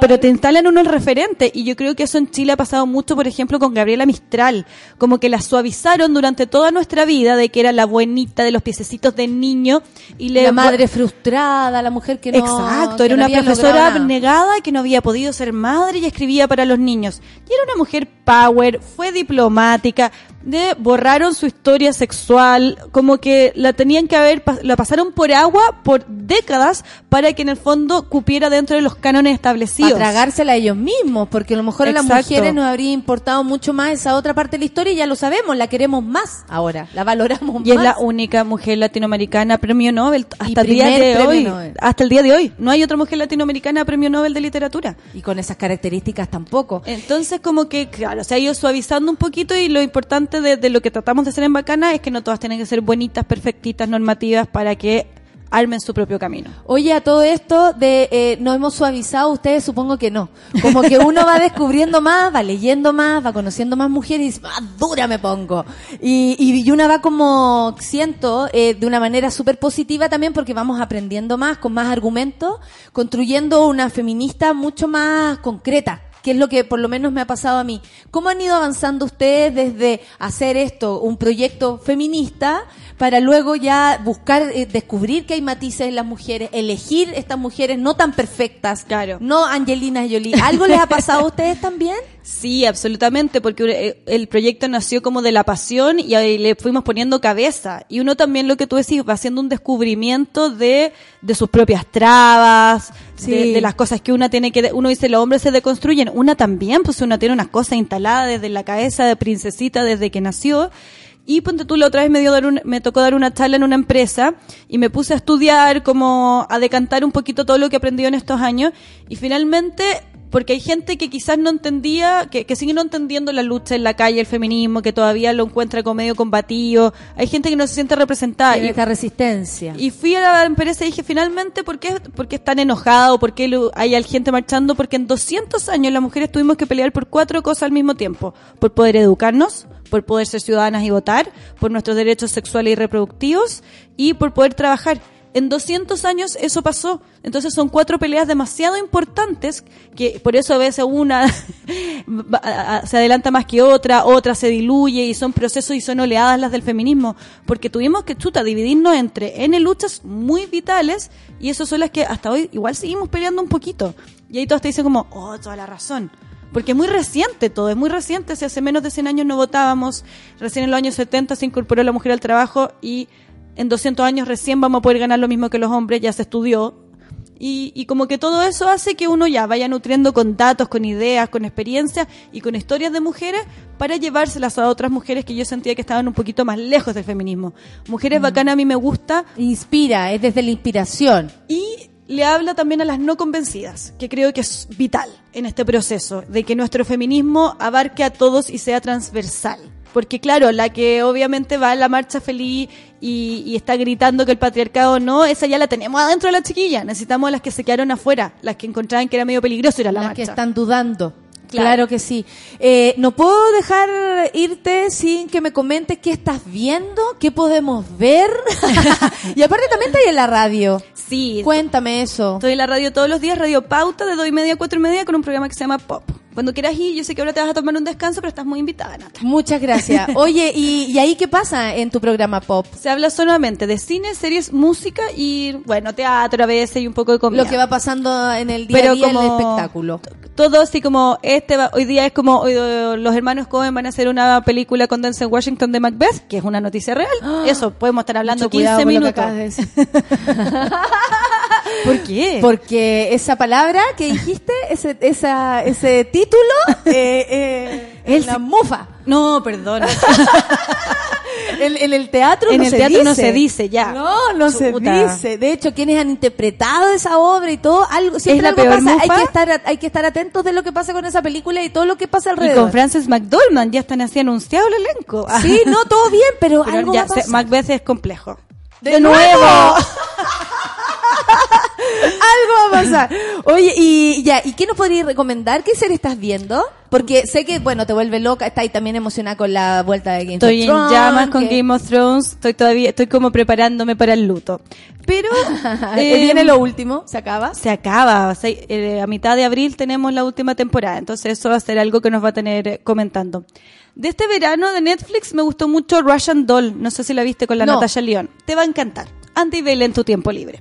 Russian Doll, primero que nada, una serie que está escrita, protagonizada y producida por mujeres. Entonces, es como cuando uno dice, ah, esta persona como que me entiende mucho más que lo otro. Y es una premisa media rara, como el Día de la Marmota, ¿te acordáis de esa película? Sí, claro. Ya, ella está en su fiesta de cumpleaños. Cumple 35, que es la misma edad en que su mamá se murió, se suicidó. Y está en su fiesta de cumpleaños y va y se muere. Y despierta de nuevo en su fiesta de cumpleaños. Y así, y así, y así todos los días durante la serie. Pero está muy bien hecha. Ella es una, mm, como que va viendo sus traumas de infancia con las parejas. Se topa también sorpresivamente a otro que está en lo mismo. Y la serie primer y segundo capítulo dije, ya, está bien, pero después como avión, porque profundiza mucho como en la crisis de los treintañeros y de cuarentones de, de hacia dónde voy, qué he hecho con mi vida, qué quiero hacer realmente. Y Natasha Leone es una bacana total, es muy cool, entonces también aporta bastante. ¿Cómo se llama la serie? Para que la anoten por ahí. Russian Doll o Muñeca Rusa. Perfecto, sí, había leído y caché lo de qué se trataba. Y bueno, gracias por el dato. No te podía dejar Por ir sin supuesto, que me para eso estamos, eso. somos múltiples. Oye, ¿hay más proyectos? Mujeres bacanas mundiales, mujeres bacanas por región. No, todo podría ser. Todo podría ser. La próxima semana tenemos reunión de re- directorio Ya. porque estuvimos medias locas con la promoción del libro, todas tenemos trabajo, hay una que tiene una guagua, es todo así como de loco, entonces estábamos esperando también decantar un poquito para ver cómo queremos hacer un próximo libro o ver otros proyectos también. Y por el momento igual nosotros todos los santos días del año, de lunes a viernes, subimos una nueva Me bacana. encanta porque uno puede, he- conocido a tanta mujer bacana. Entretenido. Lo digo en serio y siempre la retuiteo porque quiero que todas las demás la conozcan. Es que nunca deja de ser, mira, han pasado tres años y siempre es como, se muere en la que encontré y como que nos seguimos emocionando, pues son historias demasiado fascinantes. Sí, aparte que desde todo, desde todos los puntos, como eh, desde ya lo más cuático, científica, o también algo más sencillo, la agrónoma, que no sé qué. Claro. Y eso hace que eh, uno sienta que la mujer en general tiene una dimensión tan transversal. Eh, hemos luchado en tantas partes que obviamente hay que destacar a cada una que está por ahí, incluso escondidita. Exactamente, si son múltiples historias y, y- ese había sido el problema hasta ahora, que las mujeres siempre nos dan un solo camino y en verdad es tan múltiple lo que uno podría hacer y es tan infinito y tantas veces en la vida uno puede partir y empezar, empezar de nuevo. A mí siempre me encantan las bacanas que como... eh, lo primero que hicieron que por la que es conocida fue como pasado los 40. Carolina Herrera, su primer desfile de moda fue a los 40 años y ahora es como la más famosa diseñadora del mundo. Y como tú decís, ah, ya, igual uno puede Empezar de ¿Qué nuevo a los importa? 40. ¿Qué importa? Y de- me aburrí de por esto. decírmelo. Este año cumplo 40. Excelente. ¿Viste? Puedes diseñar ropa. Guau, ya la que creí que es solo eso. ya. Entonces, bueno, le mandamos un saludo al equipo que pronto se va a reunir para traernos más Peña. Sofi, Conchita, mis amigas del Eso, alma. al equipo, eh, además se mantiene firme el Sí. equipo, eh, lo que también comprueben que entre mujeres, que es algo que siempre nos dijeron que no podía hacer, podemos trabajar, inventar, surgir, y es una muestra que entre amigas incluso se hace tan mejor. O sea, si no fuéramos cuatro, esto no hubiera crecido tanto porque nos complementamos heavy, nos apoyamos. Yo no puedo ir hoy día a la radio, anda tú, yo me ayudo en esto. Y Te sostengo la guagua y todas las Te cosas. sostengo la guagua, exactamente. Oye, la ilustradora también del libro me gustaría que la nombrara. Sonia Pulido es una top. Sonia Pulido tiene así un pelo negro con gris hermoso. Es vive en un pueblito con mar al lado de Barcelona. Pareciera, ah, perfecto. ¿Y, Y- cómo la consiguieron a ella? Por a través de Cata Infante nos dijo, esta, esta ilustradora es súper todo porque le ilustra al New Yorker y al Washington Post y desde su casita en la playa en Barcelona, pero quizás podría querer trabajar con nosotras porque es media feminista. Y enganchó al tiro, entonces nosotros le mandamos siempre las historias y ella después las manda de vuelta. Y lo lindo de, eso, de esas ilustraciones es que no son retratos clásicos, sino que abstrae la historia gráficamente de lo que estamos contando. Sí, es la síntesis y también como la, la imagen que esta misma eh, eh, caricaturista, eh, dibujante, la tiene. Entonces uno descubre, por eso yo te pregunté, Sí, es porque al final es como otra bacana, es como la quinta bacana. Exactamente, y todo esto del mundo globalizado permite pues que nosotras mandemos la Qué biografía maravilla. y lleguen estas cosas maravillosas y es como, ay no, enamoradas. Busquen mujeres bacanas para regalar, para leer, para inspirarse. eh, ya lo saben de las bacanas. ¿Ustedes tienen un nombre como para decir, eh, busquen el libro de las bacanas? ¿Son las bacanas? Sí, somos las bacanas. y el libro de Mujeres Bacanas Latinas está en todas las librerías. Muy bien, especial en la librería Catalonia, por, Por supuesto. Muchas gracias, que le Gracias, vaya Nata. muy bien, escuchen a la Winnie entonces en su radio, en los podcasts y todo, Todas las eh, cosas. pregúntenle cosas, me imagino que la gente siempre te pregunta Sí. de series y cosas así. Muchas gracias por haber venido. Gracias Natalia, chao chao. Llega el otoño, cambio de temporada. Ah, no, perdón. Se acerca una nueva edición de Lola Palusa y empieza hoy. Desde hoy, el viernes y el domingo 20, tre- eh, 29, 30, 31 de marzo en el Parque O'Higgins. En Sube la Radio somos media pana y estaremos contando de todas las novedades del festival en los próximos días. A continuación, escuchamos a Falls, que se presentará el domingo 31 en el Parque O'Higgins. Café con nata en Súbela.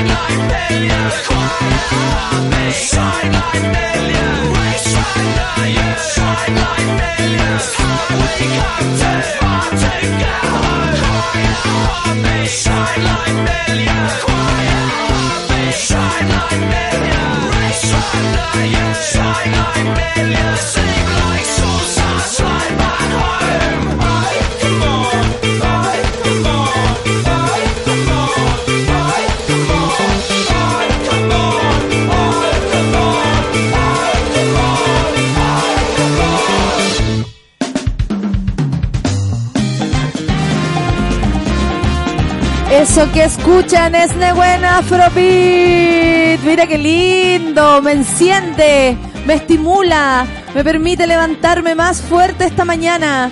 Estoy acá con Fran Riquelme, tengo mi mejor amiga al colegio, Francisca Riquelme. Así, sí, tu nombre me llega muchísimo al corazón.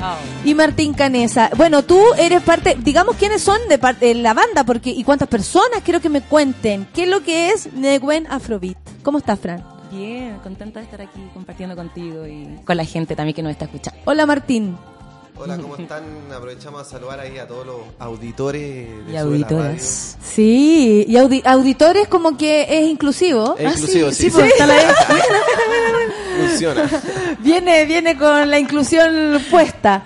Bueno, el 31 de marzo, Nehuen Afrobeat se presentará por tercera vez en Lola Palusa, Chile. Así es, con toda la fuerza de su ritmo y canto libre.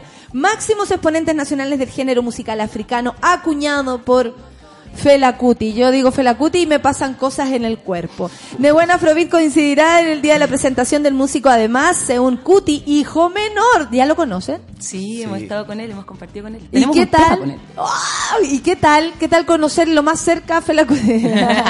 Estar lo más cerca. Eh, alucinante, o sea, es que bueno, también va de la mano con toda la experiencia que, que vivimos en África, la primera vez que fuimos y también la segunda vez, acogidos por la familia de, de Fela, también un poco apadrinados por, por, por- por toda la familia. Y además que una de las cosas eh, también interesantes de Seún es que él toca con la banda con la que tocaba Fela. Claro, eh, con terminó Egipto tocando 80. Egipto eh, 80. Entonces las veces que hemos compartido con él también hemos compartido con ¿Y ustedes se pegan codazo? Así como, ¿Cómo No. ¿Disimulan? ¿O son fan así? Es que Porque ¿sabes uno tiene dos opciones. O disimular y te hacía el cool, o decir, bueno, yo tengo que aceptar que estoy loca al lado tuyo. La primera así. vez que lo conocimos que vino acá a Chile al WOMAD eh, y pudimos compartir con él y grabar un video, claro, al principio era un poco así como que nadie sabía cómo reaccionar. Ahora nos hemos encontrado varias veces con él y es un cabro súper joven también, entonces como que súper familiar la Cercano. relación que se, sí, se siente cercano. Oye, empecemos por la historia. ¿Cuándo fue la primera vez que fueron a África? Me imagino que pasó algo ahí. Porque la música eh, viene de ahí, no tendríamos nada si no existiera por África. Eh, y mientras más nos interesamos en la música, más lo entendemos, lo cual es hermoso también, considero, no sé. Por lo menos para mí fue hermoso como... eh, saberlo. Lo supe hace mucho tiempo, pero que, ¡eh! en serio, África, guau. ¿Qué les pasó cuando llegan allá? ¿Qué- porque hay una cosa que uno se imagina, que lee, que escucha, pero la otra es estar. ¿Cuándo fue? Sí, pues, bueno, fue el 2015 y de hecho esa gira se llamó Viaje a la Raíz. Y fue muy interesante lo que sucedió y también incluso nos tomó mucho tiempo de- para digerir. Como que no- al llegar después de vuelta nos decían, ¿y cómo lo pasaron? ¿Y qué hicieron? ¿Y qué onda? ¿Qué pasó? Y yo, no sé, no, no pude articular nada muy claro hasta quizás incluso dos años después o después de la visita de, de, de otro Todo lo que integrante de- recibiste. Claro, de todo lo que recibimos. Y lo primero, claro, fue como el contraste cultural, eh, del día a día, de cómo se relaciona la gente, la gente es súper cercana, eh, te mira a los ojos. Es impresionante eso, así como la mirada de, de una niña, de un niño, de un niñe. Eh, eh, sí, eso, como que son súper... eh, en general no noté mucho prejuicio, igual en general cuando hay, eh, no sé, en un contexto en el que hay de músico, ¿cachai? Como que te...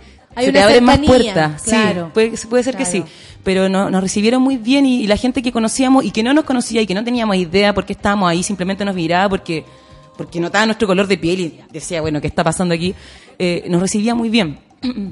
Eso, el, igual el había... manso cachetazo igual cultural. O sea, Sí, en sí, africano. lugares del mundo fuimos a Nigeria, eh, que es el país más poblado de África, y fuimos a la ciudad más poblada de Nigeria. Estamos en una ciudad de 26 millones de Es habitantes. increíble estar en lugares tan habitados, que no hay carretera, y gente, gente, gente, gente. no habían semáforos muy, muy tampoco, loco. Y es de esos lugares del mundo que culturalmente son muy opuestos a Occidente, o sea, tienen muchas diferencias. Entonces, en prácticamente todas las cosas, de la manera de relacionarse la gente, de caminar, de hablar, de la comida, la música, todo era como ajeno y nuevo. Entonces, como que quedamos en un estado de estupefacción. El año pasado fuimos Pero por algo segunda pasa, vez. nos damos cuenta además, yo creo que queda en evidencia nuestra mirada occidental de las cosas. Exacto. Como, Sí. no sé, yo fui a la India y lo- me pasó lo mismo, que es como, hoy estuve mirando para el otro lado todo este tiempo y nunca me puse hacia acá. Claro. Nunca miré hacia, nunca vi esto. Es Sí, increíble.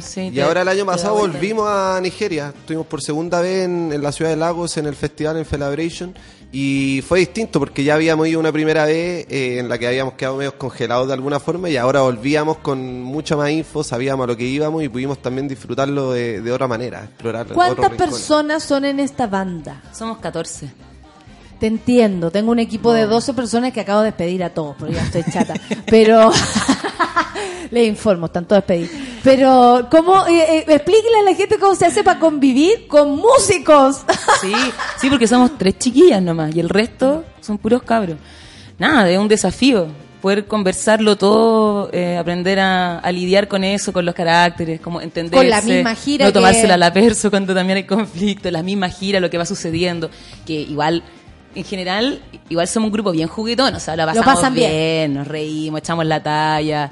eh, Es un momento de felicidad estar ahí reunidos y todo. Sí, es increíble. Pero también hay momentos en los que se generan ciertas asperezas y ahí hay que saber cómo sobrellevar esas situaciones. Pero hemos salido airosas. Una de las cosas buenas de ser un grupo numeroso, que bueno, son 14 músicos, pero el staff es más amplio, somos como 22 personas constantemente trabajando. Ah, sí, Wow. Y una de las cosas buenas de un grupo humano grande es que cuando hay algún alguna tensión que se da naturalmente en el cotidiano, sobre todo en gira, claro, uno mira para el lado y tiene otros 19, 20 para echar la talla y Sí, como que y después pasa como un día y ya como Oye, aquello ¿qué que te tensionó se resuelve solo. Entonces como que de alguna manera el, número que somos de personas como que también nos ayuda a mantener eh, las relaciones en el tiempo, así como Qué maravilla. Y ha ido cambiando también la tra- eh, como eh, eh, es tercera vez que van a Lola Palusa.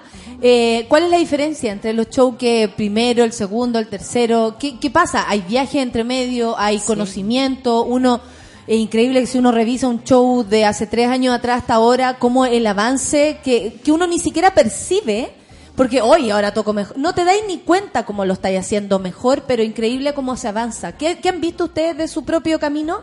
Bueno, en, en términos logísticos, ¿cachai? ¿Eh? Ya, ya estamos mucho más organizados. Eh, sé, pues vamos más, más preparados, sabemos ya que el show dura 45 minutos y no nos podemos demorar eh, más que eso. Obviamente también hemos crecido mucho musicalmente. Claro. eh, también incorporado más eh, el, el género y ir ap- apropiándolo y, y generando algo como una autoría propia, porque finalmente el afrobeat es un género musical que es, es el que nosotros investigamos, pero también hay muchos otros estilos musicales que hemos ido también investigando y, y- y también entendiendo cuál es nuestra identidad, ¿cachai? Acá, actual, como el, el quiltrismo que hay de por medio y todos los matices que hay, como se dice, como condimentos que hay. Pero me gustó eso ¿cachai? del quiltrismo. Sí. Es genial, porque eso somos. Sí, sí, Sí, somos po. quiltros que nos gustan las otras cosas. Y además, una Sí, de las grandes evoluciones o cómo se ha desarrollado el proyecto es que pasó de ser un proyecto liderado como por un director musical eh, a ser un proyecto absolutamente colectivo, hoy en día. Y hoy en día también liderado por tres mujeres, que son las chiquillas, nosotros les llamamos cariñosamente las nehuenenas. Ya, las nehuenenas. Eh, pero que desde Está que bueno. están en frente del escenario llevando un poco el mensaje y con la voz, eh, también ha habido como un giro energético dentro de, de la banda. Entonces, yo siempre recuerdo un poco como la, la comparación entre los trogloditas y los bonobos, los dos tipos de chimpancé, Sí. que el troglodita es como patriarcal y piramidal y agresivo, y el bonobo es matriarcal, horizontal y amoroso, digamos. Entonces, se que- permiten todas las estructuras. Exacto, entonces ahora estamos hablando de una orquesta de 14 músicos que no tiene un director musical, sino que hay un trabajo colectivo de composición, de arreglo y de lo que pasa en escena. Es todo colectivo y eso me parece que es súper único también y es una característica de este momento. Qué buena. Me gusta lo que, aparte que eh, reconocen eso, como reconocen, reconocer el aporte de cada uno, del trabajo que hace cada uno es, es primordial. Aparte, la única manera que cada uno fluya. Si hace bien, toque bien su instrumento, cante bien. Oye, de, de qué, de qué escucho voces, de qué hablan las canciones, de qué, qué temas son los que les gusta, quién escribe las canciones o también es, el proyecto es colectivo desde ese punto de vista. Es colectivo desde ese punto de vista, pero naturalmente se han ido, dar- se han ido dando ciertos roles. Así como ya dirección musical, hay, un- hay un cabro de Claro. la banda que está más a cargo de eso, de las letras. Yo he hecho hartas, pero también eh, ha habido iniciativa de parte de otros integrantes de la banda de escribir sobre ciertas temáticas, después se revisan, o dicen que esta parte, esta palabra no me gustó, cambiémosle por esta otra, ya dale, y así, pero 14 opinando, es un trabajo lento. Pero sé que se ha logrado y eso eh, igual es súper gratificante, pues como darte cuenta que realmente se puede trabajar en colectivo. Claro Y que sí. No nos han enseñado mucho eso en realidad, como Sí. incluso la misma educación en los colegios, ¿cachai? Bueno, quizás ahora está más, no sé. se No, no sé, pero Está a mí cambiando, un pero- profe, de- cuando era, estudiaba actuación, hace muchos años atrás, eh, un profe dijo, eh, parece que nadie les dijo que el trabajo era colectivo. Parece que nadie les dijo que tenían que trabajar con otro, como si esto fuera, eh, en la música eh, no es una oficina, el teatro tampoco es una Sí, oficina, siempre requiere de otro, para que te, en caso de una, que trabaja sola arriba del escenario y un equipo atrás que te contiene desde todo punto de vista, ¿cachai? Y sin eso no existe. Y de no, se te aliviana más el peso también. Cuando Obvio. entendí eso es como, oh, ya, en realidad. ¿Las letras mejor. de qué hablan? Eh, bueno, ¿Qué le queremos decir a la gente? Eh, tenemos tra- como letras que hablan sobre la integración cultural, sobre la inmigración, sobre el territorio, eh, sobre la inequidad, el feminismo, pueblo originario, consumo, como problemáticas también actuales, contingentes. Claro. Pasa La que el, calle. el afrobeat, digamos que es un género que mezcla el funk con el highlife, que es un ritmo africano, y con el jazz. Tiene un cuarto componente en Fela Kuti que es el contenido social de las letras, ¿no? Y las expresiones del afrobeat actual en el mundo hay algunas incluso que son instrumentales, que no tienen letra, pero en el caso de Nehuen se ha querido conservar eso porque se entiende que también estamos viviendo un contexto en el que hay mucho que decir y mucho que proponer y, y intentar cambiar. Una ¿no? necesidad. Entonces, claro, el disco tiene, tiene canciones que hablan, como decía la Fran, de, de, de la inmigración, desde la historia negra oculta dentro de nuestro territorio, eh, también Sí. de lo femenino, de, de la energía femenina que viene ancestralmente haciendo un legado y que hoy en día se está manifestando de esta forma. Claro, y finalmente una energía eh, disponible, ¿cachai? Que va más allá de eres hombre o mujer. Que la Eh, vives, que hay que solo reconocerla. Sí, Entonces, más que estar inventando nuevas temáticas para el mundo, eh, las, las letras de Nehuen en este disco son un reflejo de lo que está pasando alrededor nuestro y tratamos de canalizarlo nomás y musicalizarlo para hacer llegar el mensaje a la mayor cantidad de personas posible. ¿Es una fiesta igual? ¿Nos preparamos para una fiesta para este domingo? Absolutamente. Estamos, estamos preparando un show sin precedentes. Me Como encanta. diría mi amigo Martín. Oye, y, y, y a- y cuántas presentaciones, por ejemplo, en qué lugares se presentan? ¿Cómo los podemos ir eh, descubriendo? Ya que si hay alguien que no los había escuchado nunca, ahora los puede seguir para donde vayan. Eh, ¿Cuáles son los canales de búsqueda para, usted, para ustedes? Ahí hay un... A mí me encanta cuando torpedito. las invitados, los invitados vienen con torpeditos, porque digo, aquí hay algo que decir. Claro, sobre todo las fechas y los datos duros que son los que uno Sí, que a veces se nos más van, conserva. Ay, soy pésima yo para eso, siempre estoy recibiendo, "Ey, te equivocaste, te equivocaste, te equivocaste, bueno. Bueno, pero respondiendo a tu pregunta, no, algunos puntillitos ahí, co- cosas importantes que no- para que no se nos escapen y aprovechemos de contarle a la gente. Pero respecto a dónde nos pueden buscar, bueno, obviamente por Spotify, eh, por YouTube, ahí estamos también, lanzamos hace poco videoclip de nuestros singles, eh, tenemos también, bueno, la página de Facebook y de Instagram y que va a estar con harto movimiento este año la banda. Vamos a lanzar Sí, un LP. es un buen eh, sí, La próxima eh, semana lanzamos un videoclip. Entonces, ¿Cántaros? próxima, próxima. Sí, ¿De qué va Cántaros? Eh, ¿por, por qué eligieron también esta canción? Me llama mucho la atención cuando la- las músicos, los músicos eligen como esta va a ser. Que tiene cántaros que quieren que nosotros las escuchemos como para, para Bueno, iniciarnos. Cántaros justamente es un tema que habla sobre la energía femenina disponible, digamos. Eh, y también hace un link con, con, el tema de- del agua, ¿no? Como que ocupa dentro de- del videoclip, que ya lo verán, eh, aparece este elemento como símbolo también de, de esa energía que, que fluye, que se moldea, eh, que, no sé, que, que en el fondo Claro. es como... Como que aborda el tema de lo, con lo femenino desde lo ancestral, ¿verdad? Claro. Como reconocer que dentro de cada uno de nosotros, seamos hombres, mujeres o otros géneros, digamos, hay una energía femenina presente que viene desde hace de todo nuestro linaje. Y que todos la traemos. Y es como rendirle un poco el- su justo homenaje, digamos, y reconocer que, que tenemos esa energía. Y como decía la Fran, simbolizado también con el elemento del agua, que siempre como es como un, un arcano muy antiguo, como un símbolo que siempre se ha utilizado para representar las emociones, lo femenino, aquello que fluye. en un contexto en el que también vivimos en un país que tenemos todas nuestras aguas privatizadas con un drama en el que la mayoría de los ríos de nuestros valles se están secando. Sí, La y semana los pasada- están secando. Claro. Los están secando. La semana pasada fuimos a grabar el video a la región de Atacama y fuimos testigos de cómo el río Copiapó, que hace 10 años tenía un cauce Acércate a la maravilloso. cordillera y te vayas a dar cuenta que se están robando todos los ríos. Exacto. Y Es claro, y en manos de proyectos privados, principalmente la minería y el drama que todos conocemos. Entonces es una manera también de entrelazar eh, dos temas súper relevantes y actuales, como el tema del feminismo por un lado Claro. y el tema también de, de la crisis del agua en el territorio.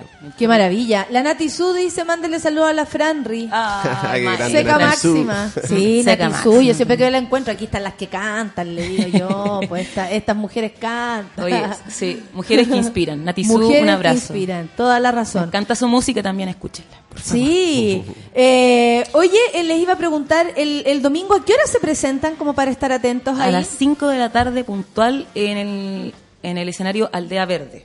Perfecto. Ahí, ah. Que está hecho a base de energía solar, por lo demás. O sea, todo, todo juega en comunión con ustedes también. Claro, la idea es que sea todo coherente un poco con lo que estamos haciendo.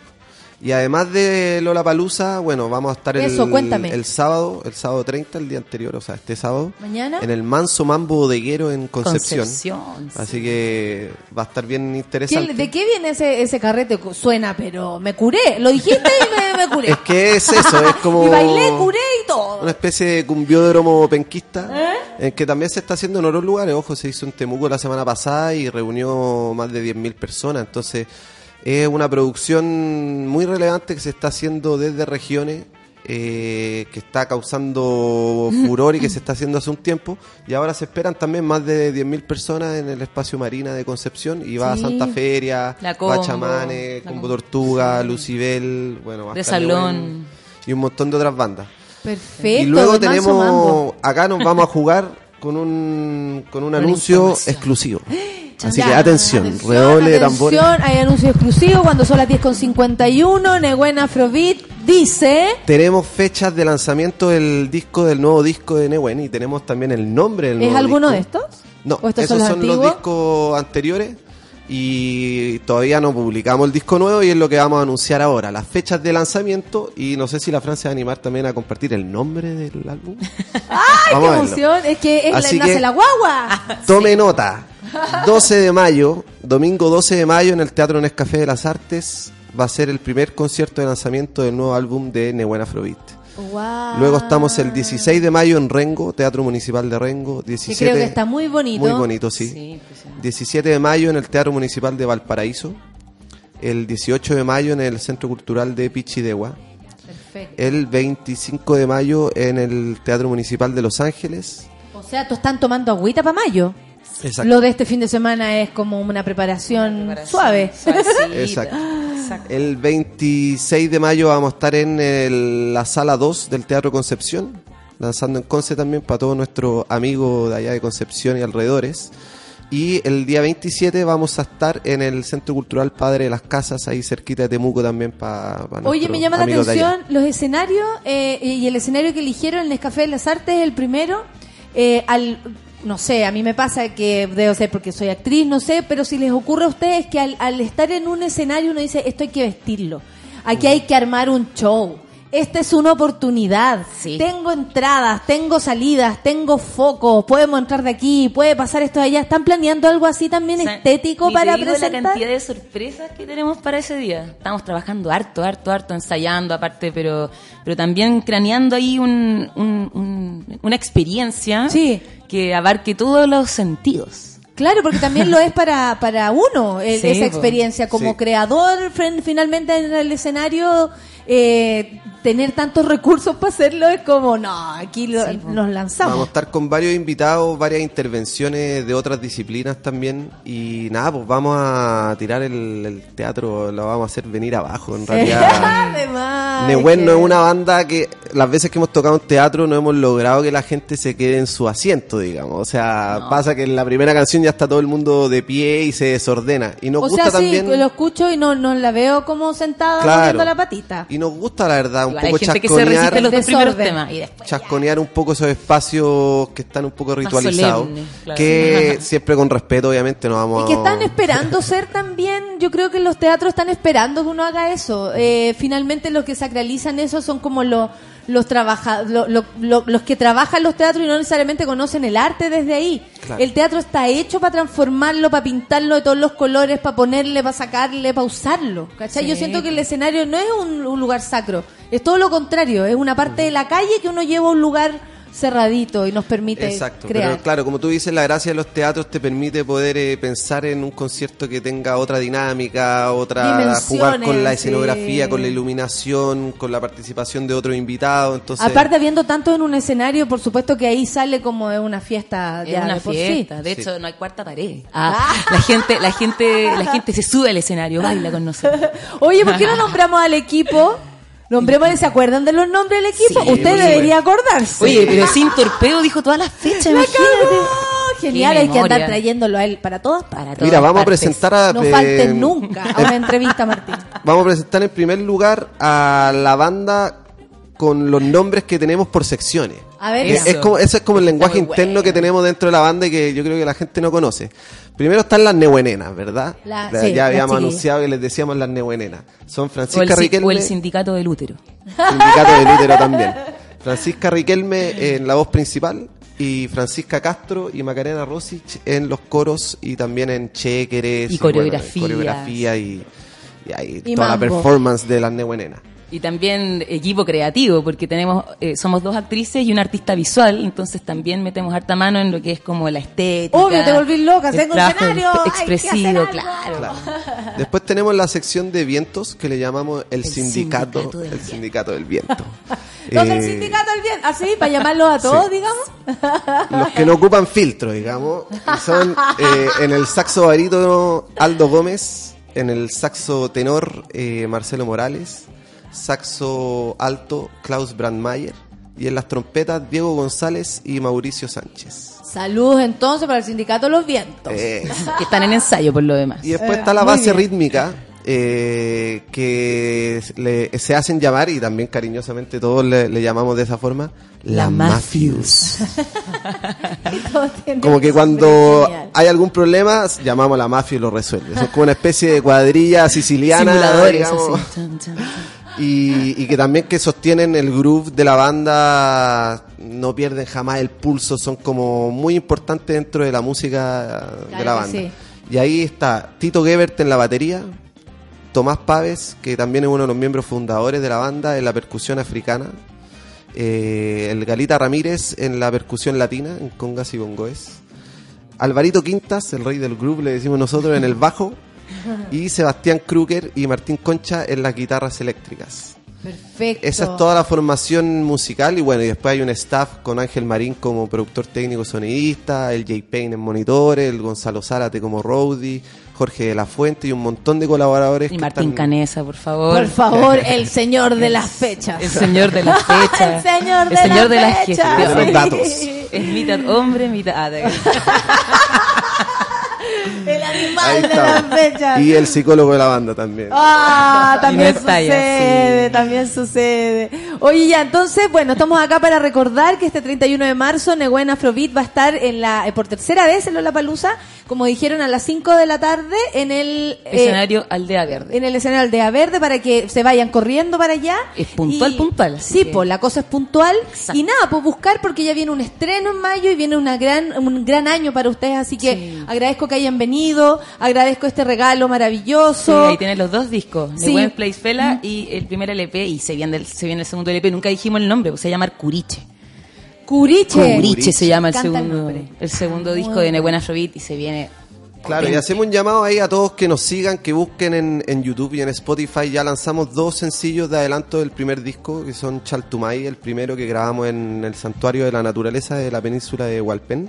Y el segundo es Open Your Eyes, es un single que hicimos un video que lo grabamos en Nigeria y en Santiago. Entonces muestra un poco las similitudes y diferencias que hay entre Lagos y Santiago, como dos polos distintos que al final tienen un montón de lugares en común. Finalmente, si nos unimos con otros seres humanos, somos muy parecidos Exacto. y lo diferente nos hace especiales, Sí. lo cual Y el nos 13 hace de abril se viene el nuevo video, entonces para que estén atentos también en las redes sociales y el concierto de lanzamiento que vamos a hacer en la sala Metrónomo en Bellavista el 13 de abril, lanzamos el nuevo single de Cántaros, que fue el video que fuimos a grabar ahí al desierto de Atacama. Y Oye, harto trabajo maravilloso. Bueno, el trabajo que hacen este grupo grande de gente que con voluntad también eh, y tanto amor hace que esta música siga, que sigan los discos. Nos vemos el domingo y ahora los dejo a ustedes, porque qué voy a andar presentando yo eh, cosas que ustedes pueden hacer aún mejor. Eh, yo me despido, espero que tengan un buen fin de semana, monas y monos, y dejo por, por acá a Neguen Afrobeat. Que viene a continuación es Open Your Eyes. Pero presente más, di más, di más. Open Your Eyes con la colaboración de Colokbo, directamente de Nigeria. De buena Afrobeat. Esa. Chao, chao.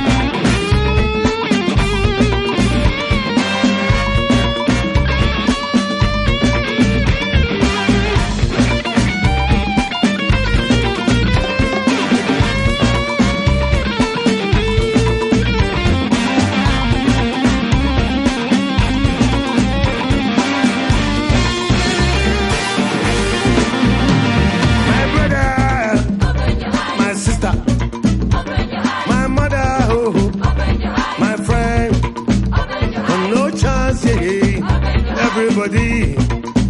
Hey, my people, my country,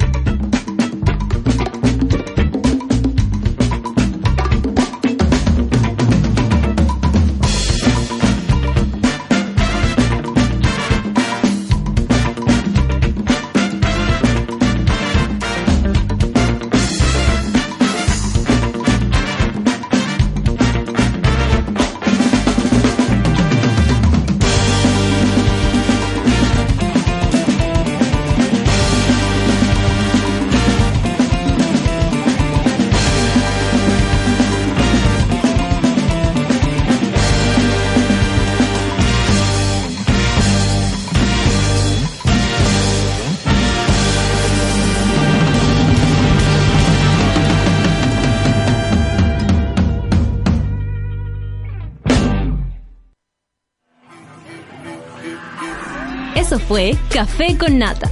Gracias por ser parte de esta comunidad y hacer de Mordor un lugar más apacible. Natalia Valdebenito te espera de lunes a viernes a partir de las 9 de la mañana en el matinal más piteado de Chile. Solo en Sube la Radio y en otra sintonía.